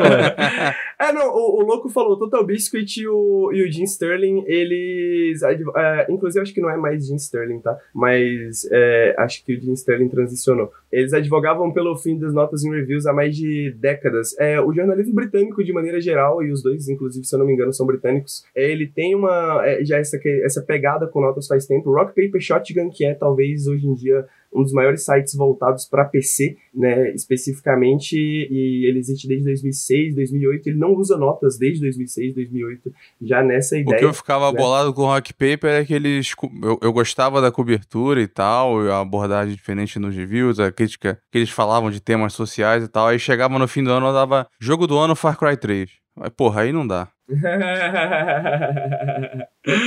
O, o louco falou aqui que é Jim Stephanie Sterling. É, ele também aceita pronomes neutros, né? Então, tá aí. só para deixar a informação. Não, mas isso é foda mesmo, né, cara? Porque aí não foi nem critério de bônus, como foi o caso emblemático do New Vegas. Por causa de um ponto, os caras não ganharam bônus, depois a Microsoft cancelou o Stormlands, o estúdio quase faliu. O, o efeito neve, do né? negócio. Né? Ah, bola de neve, depender dessa porra. Alguns estúdios já falaram que estão estão se afastando dessa questão de bônus de Metacritic, estão usando é, vendas só, né? Mas no caso do no caso do Days Gone, virou uma questão do, do jogo existir. O jogo desse nível de qualidade não tem que existir no portfólio da Sony, na visão do Jim Ryan. É, é isso. Esse nível de Metacritic não dá. Ah, mano, é É complicado, né? Essas mega corporações só fazem merda. A, a, real, a real é essa. Mas assim, vale lembrar também que teve uma outra entrevista com o Jason Schreier que ele fala, ele, ele contextualiza mais um pouco da matéria dele, que ele disse que a parada da Naughty Dog tá trabalhando num remake de The Last of Us, é uma parada transitória enquanto os leads do estúdio estão decidindo qual vai ser de fato o próximo projeto deles, né? É, também teve uma coisa sobre, cara, a Sony não, não é que a Sony não está arriscando em proje outros projetos, é só que ela tá dando prioridade para esses estúdios maiores internamente, isso tá frustrando desenvolvedores. A história era mais sobre isso do que, tipo, ah, a Sony virou uma merda da dia pra noite, sei lá. Como gente, teve muita gente que, que levou nessa, nessa vibe, né? Então, corporações é toda, toda hora isso aí, de, de, de coisa, decisões questionáveis sendo tomadas em, em, nome do lucro, né? E eu acho que a gente pode entrar nisso do Metacritic, né? Da Sony ser tão guiada por Metacritic, que eu acho que é uma coisa problemática por si só, até pelos problemas do Metacritic que a gente falou, ou também pelo fato de coisas como retrocompatibilidade, a forma como ela trata o catálogo dela e etc, né? Não, e tu vê Outriders aí. Tá aí nesses 70, mas foi um puta sucesso. Acho que a Square tá bem satisfeita. Tá nem aí que o jogo tá com 75. É, é um jogo bom. Ele saiu quebrado? No sentido, tipo, Devia ter lançado num estado melhor? Com certeza. Eu acho todo o, o, feedback em relação a isso super justo, mas eu achei um jogo bem legal. Tô quase zerando. A galera tá se divertindo, comunidade grande, tá no Game Pass. A Square fez Final Fantasy V, né? Acho que a Square não tem problema em ousar, não. não hoje em dia tem, né? É, não, é bom, é, é isso relativo a outras empresas gigantes, né? Ah, entendi. É que, é, tá, é que talvez, é, eu acho que, eu não sei os números exatamente, mas eu acho que falar que a Square é comparada, é, é pode ser comparada à Sony também, acho que é besteira minha, né? Acho que a Square é bem menor que a Sony, imagina. Ah, a Square é menor. É bem menor, é bem menor. A Sony é gigante. Ah, inclusive, a gente pode entrar rapidamente nesse assunto da Square, saiu um, um, um rumor da Bloomberg, do Japão, que existem compradores interessados na Square Enix. Não tem nenhuma informação relevante, só que dois bancos familiares com as conversas vazaram essa informação para Bloomberg do Japão. Teve um insider que falou que tanto a Sony como a Microsoft estavam entre essas pessoas que estão conversando com a Square para comprar ela. Imagino que além de outras empresas, mas a Square falou publicamente que não existiu nenhuma não, não tem nenhuma oferta, não recebeu nenhuma oferta de fato sobre ser comprada e que ela não tá interessada nisso por enquanto. Que eu não eu, eu, eu não acho que uma coisa anula a outra. Eu acho que podem estar havendo conversas, mas não ter existido nenhuma oferta tangível, uma oferta de fato, tá só em conversas iniciais, por assim dizer, né? Porque é uma a coisa galera engoliu demais a linguagem corporativa da, da declaração da Square. Engoliu, assim, Bloomberg, não, não vou dizer que eles só acertam e tal, mas aquela notícia não veio do nada, eles não iam postar aquilo sem verificar. São duas fontes diferentes, são dois bancos. Se tem essa fonte do banco, é porque teve empresa, pelo menos duas, avaliando quanto que a Square ia valer, quanto que ia custar a compra, quanto você pode oferecer, o que que eles têm de dívida, o que que tem de ativos, entendeu? Então, assim, eles negarem, porque assim, se tiver uma oferta formal, não sei se é assim no Japão, imagino que seja. Se tiver uma oferta formal, a Square seria obrigada a falar para seus acionistas dessa oferta. Então, uma oferta de fato não existiu, mas não quer dizer que não tem gente conversando. Né? Você ter um almoço com o pessoal responsável e falar disso por alto e sondando valores, não quer dizer que não está recebendo oferta. Então, as duas coisas podem ser verdade. Uhum, e, cara, esse, esse tipo de discussão também pode não levar a nada. Eu espero que não leve a nada, queria dizer, não queria Eu também uma... espero que não leve a nada, mas isso acontece o tempo inteiro e já tem muitos anos. E não é assim, não é porque vai dar para acontecer ou porque faz sentido que a discussão existe. Né? Se vocês quiserem ver o exemplo maior, a EA uma vez tentou comprar a Valve. Porra, nunca ia acontecer, mas eles já estão o tempo inteiro sondando. E isso era, foi anos atrás, numa época que. A Valve não era tão valorizada assim. Não era essa né, corrida. Né, mano? Oh, os caras parecem, tá ligado? Caralho, é só fofoquinha, subir, sobe ação, desce ação, vamos abrir uma fofoquinha aí, vamos comprar a Square. É, as ações da Square subiram, acho que 15, 20, é, 15% no dia seguinte. Ótimo pra eles, tá né? A fofoca ah, foi boa. essa info aí, assim, ah, porra, tá, eu tô vazando aqui, sabe? Dá pra confiar em nada desse esses malucos, velho. Porque tá tendo essa corrida armamentista, né, de estúdios, né, você vai ficando com menos opções para comprar, o seu rival vai comprar, então você tem que tirar dinheiro de caixa para poder comprar, senão você, se, você perde de várias maneiras. Mas se aquele insider sabe mesmo quem são, né, era o é, Special Ed, né, o nome dele? É, ele já vazou umas coisas é, de forma consistente ali, né? Ele é consistente, assim, Seria surpresa para alguém que a Microsoft e a Sony estão sondando comprar a Square? Claro que não. Pelo menos se conversar a respeito, né, ver se eles estão abertos ou não. A parte que eles falam que não estão que, é, abertos a serem vendidos pode ser verdade. Pode ser verdade. Espero que seja. Eu né, acho que nós três queremos a Square dependente. Ou pode ser só para receber uma oferta maior, né? ou, ou, exatamente. E com, como você tem tido menos opções para comprar, você tem pagado mais do que o valor de mercado da empresa. Teve uma última compra de um estúdio, teve uma compra da Embracer, teve uma da Tencent, que foi tipo 30% acima do valor de mercado. Então por isso que as ações da Square subiram, porque a galera falou, opa, tá vindo uma compra do caralho, eu, eu quero estar tá no meio do bonde, porque aí todo mundo recebe uma parte. Uhum. Entendeu? Então, é, é. a Square é uma empresa aí que vale uns 7 bilhões de dólares. Se você pegar nessa proporção aí, poderia ser uma compra de 10, 11. Não, não seria um choque. A Microsoft tem dinheiro para isso. Tá considerando meter 10 no Discord. Entre 10 bilhões no Discord e 10 na Square, eu iria na Square. Muito bom.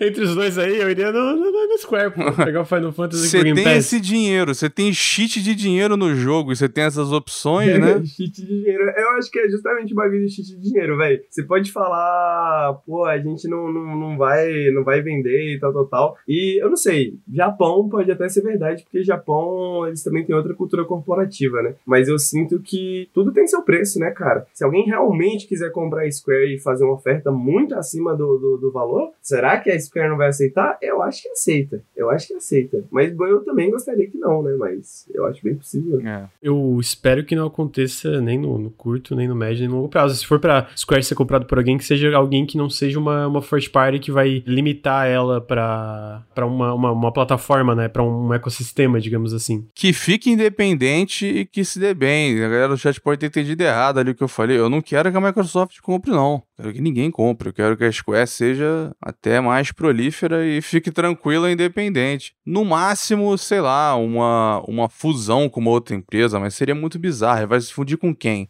Square Enix, o quê, né? Square Enix Capcom, imagina que coisa disfuncional isso, não tem como. Square Enix Konami. Ia ser bizarro. É, mas assim, eu não acho que, assim, se isso acontecer, eu não acho que tá nem perto de acontecer. Eu, sinceramente, acho que são só conversas ali. Apesar de, né, terem acontecido é, coisas aí recentemente que pegaram tudo muito surpresa, sei lá, Microsoft comprando a Bethesda, aí comprando a Codemasters, esse tipo de coisa tá acontecendo na indústria, mas eu não acho que vai ter uma compra é, de uma Square Enix da vida tão cedo, especialmente porque a Square, diferente da Bethesda, ela é, tá no mercado de ações, né, ela é listada publicamente, tem investimento, então é uma coisa... Mas a Animax era muito mais fácil, era só sentar lá com o CEO e falar, vambora, vamos ver aí o valor, quanto é que vocês querem. É, tem muito mais burocracia. É, e já teve o rumor antes, né, de que a Microsoft vai, de várias, vários desses insiders, de que vai ter uma compra nível ZeniMax. Uhum. E não tem muitas opções de empresa nesse porte. A gente falou isso no café, né? Então, é, eu acho que pode ser verdade que pelo menos eles sondaram. Agora, se vai rolar ou não, espero que não role. Ô, Luiz, ô, Luiz. Square Enix Magalu, já imaginou? ah, meu Deus do céu. falaram no chat, cancelaram o MMO de Senhor dos Anéis. Vocês falaram, tá na pauta, inclusive, já que comentou, vou até trazer a notícia que foi basicamente que era um MMO de, de, de Senhor dos Anéis que estava em co-desenvolvimento entre a Leiyou, Leiyou e a Amazon. A Leiyou é uma empresa chinesa de desenvolvimento de jogos. A Tencent recentemente comprou a Leiyou, Leiyou né? Então, a Amazon e a Tencent não conseguiram negociar um contrato para para ir para frente com esse projeto, então a Amazon cancelou Senhor dos Anéis. Inicialmente o jogo ia ser co-desenvolvido pela Amazon e a Amazon ia publicar o jogo ao redor do mundo, com exceção da China, que ia ser responsabilidade da Leio. Eu imagino que ficou um impasse pela distribuição do jogo em si, né? Então é mais um projeto cancelado pela Amazon, né? Que tem problemas oh, de desenvolvimento. Oi. Se o Jeff Bezos tá triste, eu tô feliz, velho. É, eu tô, tô contigo. se o Jeff Bezos tá triste, eu tô feliz também. É porque o novo CEO, não sei se vocês lembram a matéria, logo que ele assumiu, ele mandou mandou um e-mail interno esculhambando a matéria da Bloomberg do Jason Schreier dizendo por que, que a Amazon consegue fazer tudo menos um jogo bom, alguma coisa assim. que ele até retweetou depois disso, né? Pra jogar sal na parada, né?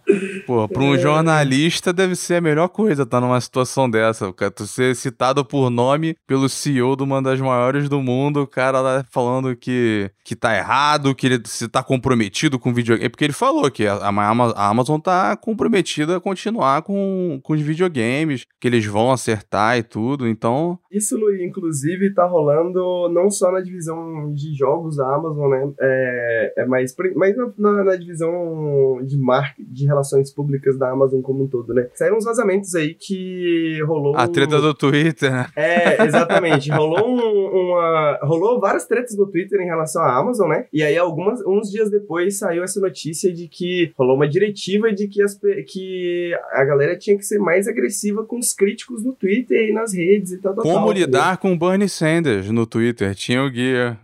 é, exatamente. E aí é muito engraçado, né? Os caras falando lá, não, porque os nossos motoristas não mijam, não mijam em, em, em garrafa, não. Tu vai, depois tu vai estar acreditando que a Terra é oca, que, que tem mamute saindo da Antártida aí, não sei o quê. Dias depois, é verdade, a Amazon sabe que tem motoristas mijando em, em garrafinha, tá ligado? Tipo, de dias depois descobrindo. A Amazon tá, tá num, num, é, num período de crescimento gigantesco por causa da pandemia, mas também tá num período de várias derrotas publicamente falando, né? É, a questão é se isso faz alguma diferença também, né? Mas estamos felizes. Isso eu posso dizer que estamos felizes. É verdade. É que a, a parada, teve até o, o ZugX no Twitter, ele falou que. Ele disse que a Athlon Games, que era uma subsidiária dessa Leiu, foi quem assinou o contrato com a Middle Earth Enterprises, que é quem está administrando os direitos. A Tencent é dona da Leiu. Eu não sei se, se foi comprada durante esse processo, né? Mas aí teve teve essa treta entre os dois. A Amazon não tinha os direitos do jogo, mas ninguém sabe ainda como é que fica a questão do direito agora que, que a Amazon cancelou o jogo. Se a Athlon pode chegar e fazer o deles com outra desenvolvedora e tal. Então pode ser que ele ainda exista, mas não vai ser da Amazon. Que bom, né? Porra, o jogo existe e não vai ser mais da Amazon. Bom. Bom, bom. Seria o melhor resultado, né? Seria o melhor resultado, com certeza.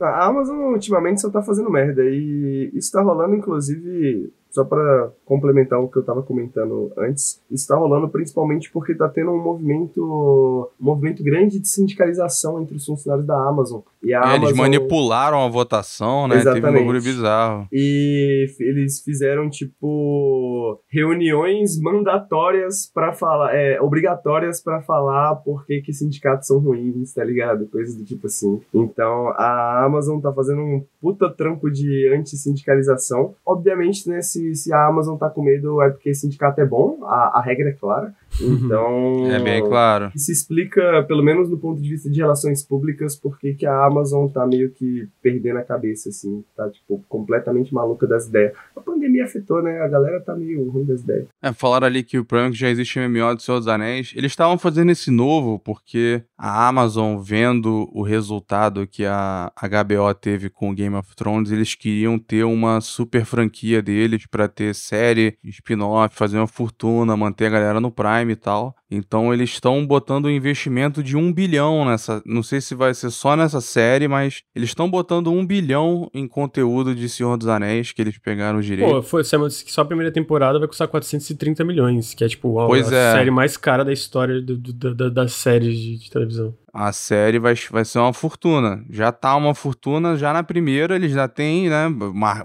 separaram um bilhão para isso. Deviam estar tá botando aí também uma, uma grana alta no jogo. Eles estavam querendo combinar os dois, né? Trazer as duas coisas, de repente até ter coisa com Prime e tal, enfim. Aí perguntaram se Middle Earth continua com a Warner Brother Games. Não, eles a, a Middle Earth Enterprises agora negocia, que eu saiba, caso a caso. Tanto que vai ter aquele jogo do Gollum que não tem nada a ver com a Warner Brothers. E tinha esse MMO aí esquisitão esse jogo do Gollum, hein? Parece um jogo de 2000. Parece ruim pra caralho. O, o, é o, o jogo que ninguém pediu. é boa definição. é um jogo que ninguém pediu mesmo. Para além disso, a gente teve notícia que Total War passou da marca de 36 milhões de cópias vendidas, Total War franquia como um todo, né? A maioria da, a, maioria da, a, a boa parte da parcela dessas vendas são de é, Total War Three Kingdoms e a série Total War Hammer, que foram a, a, os jogos da franquia que mais tiveram sucesso. Mais de 1.5 milhões de pessoas jogam Total War todo mês. Hoje existem 800 funcionários fixos na Creative Assembly, eles estão abrindo o terceiro estúdio agora e eles são hoje o maior estúdio do Reino Unido. O Reino Unido é o maior estúdio. E eles estão desenvolvendo atualmente Total War Hammer 3 e uma IP não anunciada, Sci-Fi e multiplayer. E eu fico feliz que Total War tá tão grande porque é uma franquia muito foda, muito do caralho mesmo. A Creative Assembly também é um estúdio muito incrível. Alien Isolation eu já elogiei bastante aqui, mas tem outros jogos que eles fizeram que eu curto bastante também, fora a franquia Total War. E eu tô muito ansioso pelo Total Warhammer 3 e pelo jogo sci-fi multiplayer eu tô um pouco mais receoso, mas vamos ver, né? Se tem um estúdio que prova, provou que sabe pular de, de estilo para estilo e ainda Se fosse um Alien Isolation multiplayer, Lu,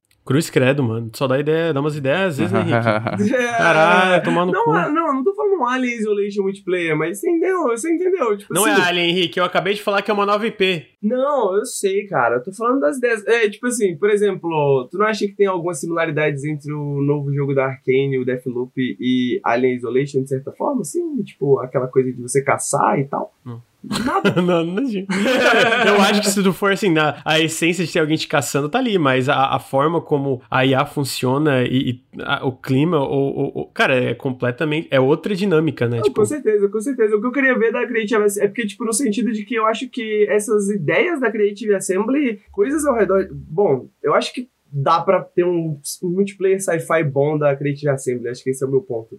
Acho não, eu acho que dá, eu acho que dá, dá também, isso eu concordo. É que nem eu falei, eu acho que eles sabem pular de estilo pra estilo. Eu acho que a gente tem um jogo de Alien multiplayer que vai sair, que é o. Cara, eu até esqueci o nome, Alien Fireteam, se não me engano, que é meio Left 4 Dead. Agora eu acho que a, a vibe do Alien Isolation funciona mais como jogo single player, né? Não que não possa existir um, um jogo multiplayer desse estilo que tu pode ser uma IA ou ser um, uma pessoa, mas eu acho que o, como o Alien funciona, não funcionaria muito bem como jogador. Porque se o Alien fosse jogador, tu nunca ia conseguir zerar. Era só ele ficar correndo atrás de ti é, não, sempre. E, e, nem seria um Alien, né? Seria um outro ser humano. É. Não, não, mas é, tipo, ele te no mataria sempre, de, né? É, no sentido de que, tipo, o Alien também é assustador porque você não sabe como ele pensa, né? Você não sabe uhum. o que, uhum. que ele faz exatamente, né?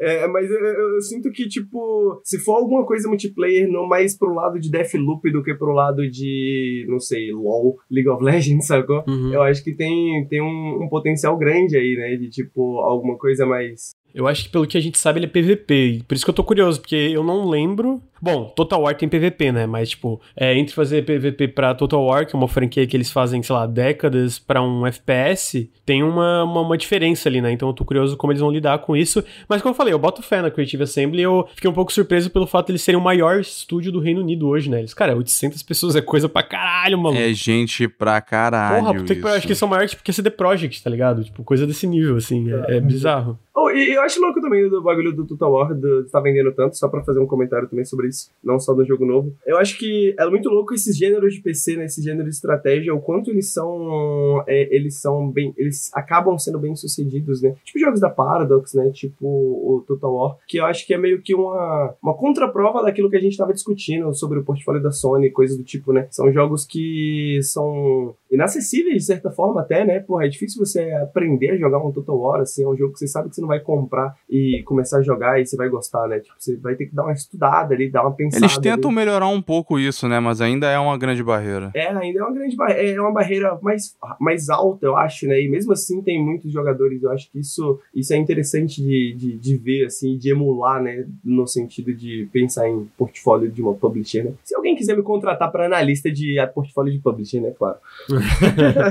é interessante porque não é que é uma bolha, não é que eles estejam alheios, mas assim, é, é uma certa audiência, um, um público que ele já, ele já consegue discernir e julgar independente da crítica. Uhum. Eles são praticamente imunes. É, eles têm uma crítica muito especializada também, se você for parar é, pra ver, é, tipo né? canais alguns... especializados. É, você tem alguns canais, alguns sites muito especializados nesse Sim, tipo ele, de eles jogo. seguem os caras especializados, eles não estão... Eles veem um cara que é muito foda no Total War, do Shogun 2, e que desde lá ele acompanha o cara, aí sai o novo. Exatamente, um cara que geralmente acompanha só esse tipo de jogo, né? É, eu sinto que é um pouco como o Dwarf Fortress, né? Dwarf Fortress, os, tem, os criadores de conteúdo ao redor de Dwarf Fortress geralmente são criadores de conteúdo ao redor desse tipo de jogo, né? Joguinhos de gerenciamento e tal, é. tal, tal, tal, Então é uma galera meio entendida nesse assunto. É, e tem o oposto, né? Tem jogo desse que sai bem recebido pela crítica, mas que a comunidade detona. Acho que tem outro outros exemplos também, né? É, em outro campo, jogo de luta, né? E tal, tal, tal, né? Mas eu, é. eu, eu, acho que o ponto, o ponto é esse, né? Eu acho que isso faz muito mais sentido do que. Já voltando no bagulho de Metacritic. Eu acho que isso faz muito mais sentido, né? A gente ter esses subconjuntos de espaços críticos, né? Esses subconjuntos de, de, de fanbases, digamos, de gêneros e tal. Investir nisso, né? Faz mais sentido do que investir naquele jogo que tem que agradar todos, né? Que tem que agradar todo mundo, né? Eu, eu sinto que várias franquias são assim, né? E a galera subestima o sucesso dessas franquias, né? Eu já vi gente falando, tipo, ah, pô, um novo Age of Empires, né? Mas não é, tipo, uma grande produção e etc. Porque, nah, não tem público para isso. E é, tipo, ah, é um pouco... É bolha, né? Um pouco ignorância de não saber, na verdade, o, o, o tamanho, o alcance e o apelo dessas franquias, às vezes mais centradas no PC, Age né? of Empires 2 aí que você sempre fala dos números do remake, né, mano? Que... Uhum. É, tá enorme. E assim, eu tava falando desse negócio da crítica, mas pra deixar claro, ultimamente, pelo menos com a Creative Assembly, tem sido uma união dos dois. É uma boa recepção do público especializado e da crítica. Eles estão indo muito bem. E de vendas e tal. E por isso esse crescimento. E se você for ver lá no, na Steam, eles ainda têm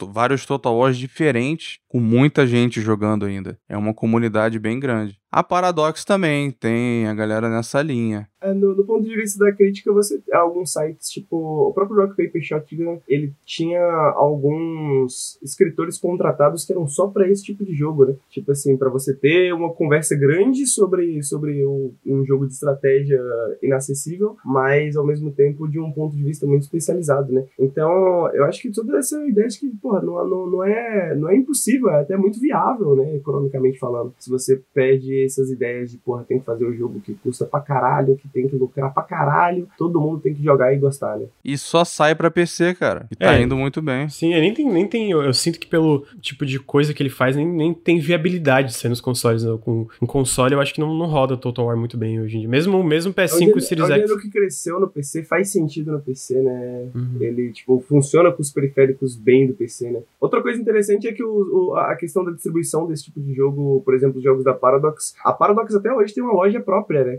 É, se eu não me engano, ela lançou a, a loja da Paradox já existia ali na época da Steam, né? De, aí eles vendiam os jogos deles no site deles, né? Antes da Steam já, já rolavam. E eles continuam até hoje, no sentido de que eles não só são independentes no sentido de, de ter independente da crítica, mas em certos pontos a, a muitos desses tipos de jogos são independentes no sentido de distribuição também. Eles não precisam estar na Steam para vender bastante necessariamente, né? Uhum. Eu acho que para concluir a gente pode trazer duas notícias aqui que a gente tá falando sobre é, sucesso. Vale trazer uma informação que o PS5 é o console de, com maiores vendas da história dos Estados Unidos dentro da linha de tempo que ele saiu. Ele saiu faz cinco meses e nesses cinco meses não teve nenhum console mais bem sucedido do que o PlayStation 5 no, na, na, história de consoles no, na, nos Estados Unidos, o que eu acho uma, um, um, feito bem surpreendente, né? Realmente o PS5 tá muito grande, tá um sucesso gigantesco. E também, não sei se vocês têm alguma coisa para acrescentar, eu acho que eu achei um, um número impressionante, né? Cada vez mais pessoas jogando, né, mano? Sempre, tipo, nunca para de, de crescer essa porra de videogame, a mano. A pandemia tá deu um boost nisso, né? Que Imagino que sim. E né? ainda assim, cara, tá,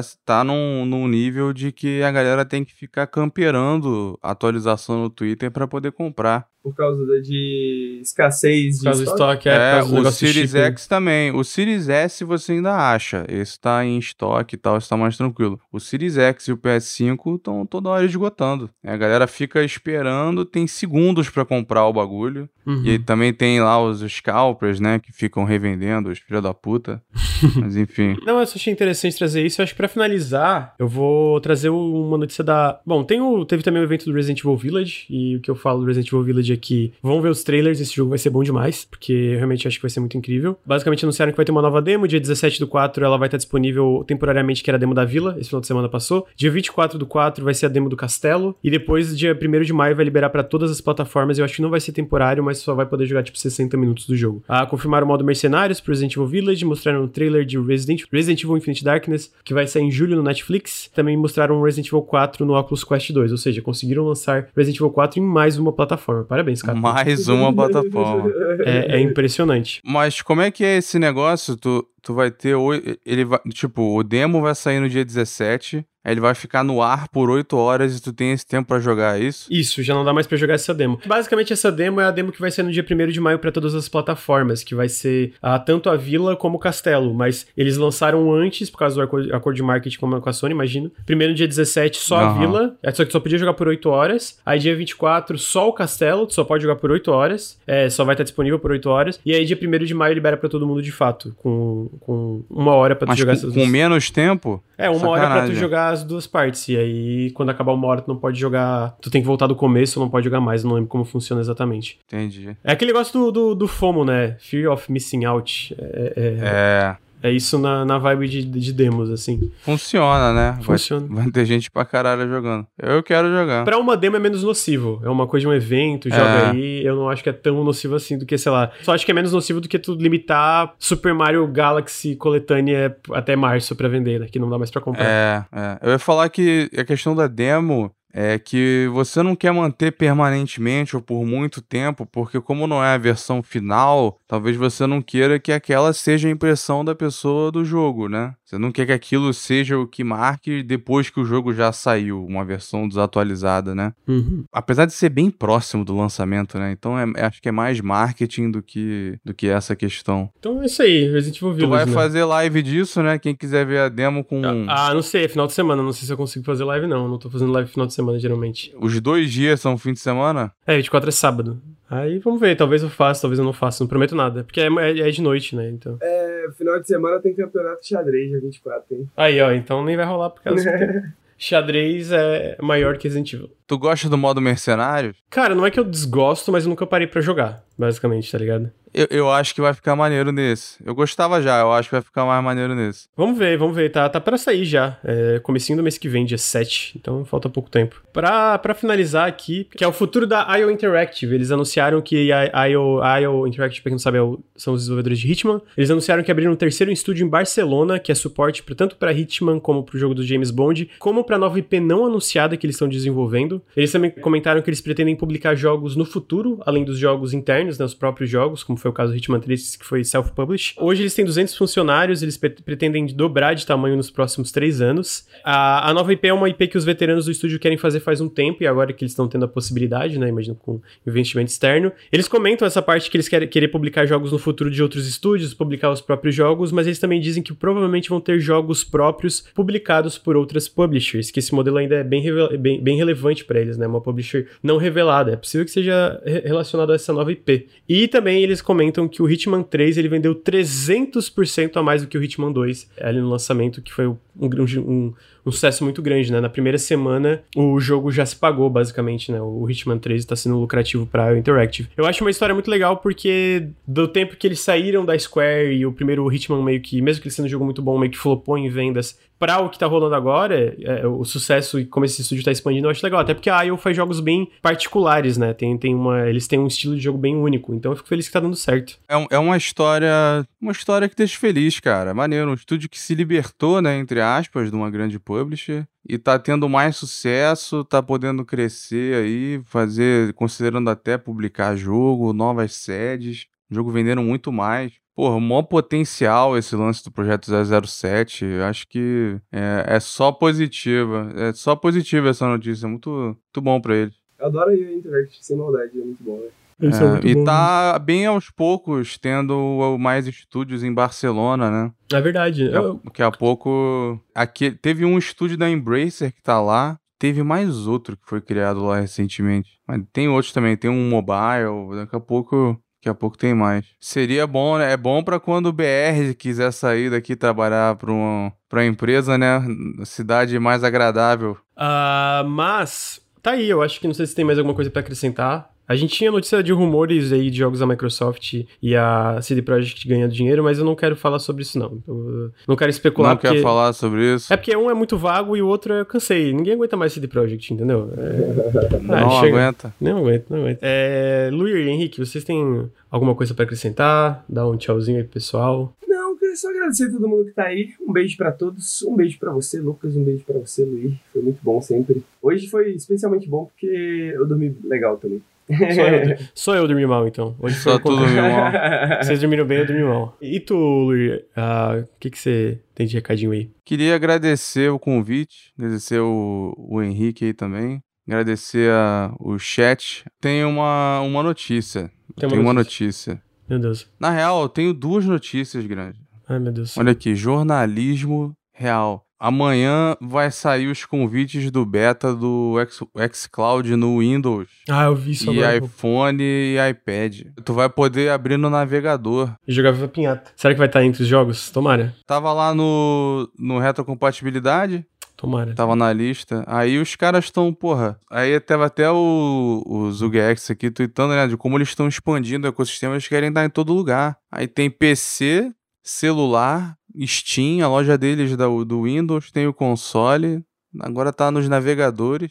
E o Phil Spencer falou também que quer chegar na Smart TV, né? Esse também é outro óbvio, né? Vai, com certeza vai ter, questão de tempo. Falta só o quê? Game Pass no Steam. Game Pass no Steam. Se vira, se vira, Phil Spencer. Tu falou que topava Game Pass na Game Pass no PlayStation. Então, porra, na, no Steam dá para resolver. É, tá aí. A outra notícia é que o Granja falou que essa semana ele vai resolver comigo quando que vai rolar o RPG aí com os Naut Boys. Vai ser show. o pessoal já tava pedindo, o pessoal já tinha visto na live do Henrique. Tá aí, tá aí. Vou, vou, vou sentar pra, pra ver quando vai ser, mas não, não vou prometer data, não. É, não, não, não, não, não precisam cobrar, não. Não precisa cobrar, não, senão o grande a bola. Vou falar com todo mundo, a gente vai sentar e a gente vai marcar uma data e aí vai ser surpresa. Eu vou pegar todo mundo de, de surpresa aí. Ah, vai ser tal dia. E aí, se vocês não puderem ver. É, nóis. Mas é isso, gente. Então o Café com Videogames fica por aqui. Eu queria lembrar que o Nautilus é financiado coletivamente. Se você curte o nosso projeto, considere apoiar em apoia.se barra Nautilus ou picpay.me barra canal Nautilus. Se você está ouvindo no podcast, na, na no feed, considere vir aqui em, em twitch.tv barra Nautilus Link. Sigam a gente, vejam os podcasts ao vivo e as lives que a gente faz diariamente. Ah, considere dar o sub. A gente bateu a meta de 10 subs agora no Café com Videogame de manhã. Salvaram o Café com Videogames. Mas considerem dar mais sub, porque todo sub ajuda muito a gente. Então sempre fica o meu apelo para dar mais mais subs. Tamo junto, é isso. Eu vou almoçar agora que eu tô morrendo de fome. Beijo pra todo mundo. Tchau, chat. Beijo, chat. Beijo, Beijo pessoal do valeu. podcast.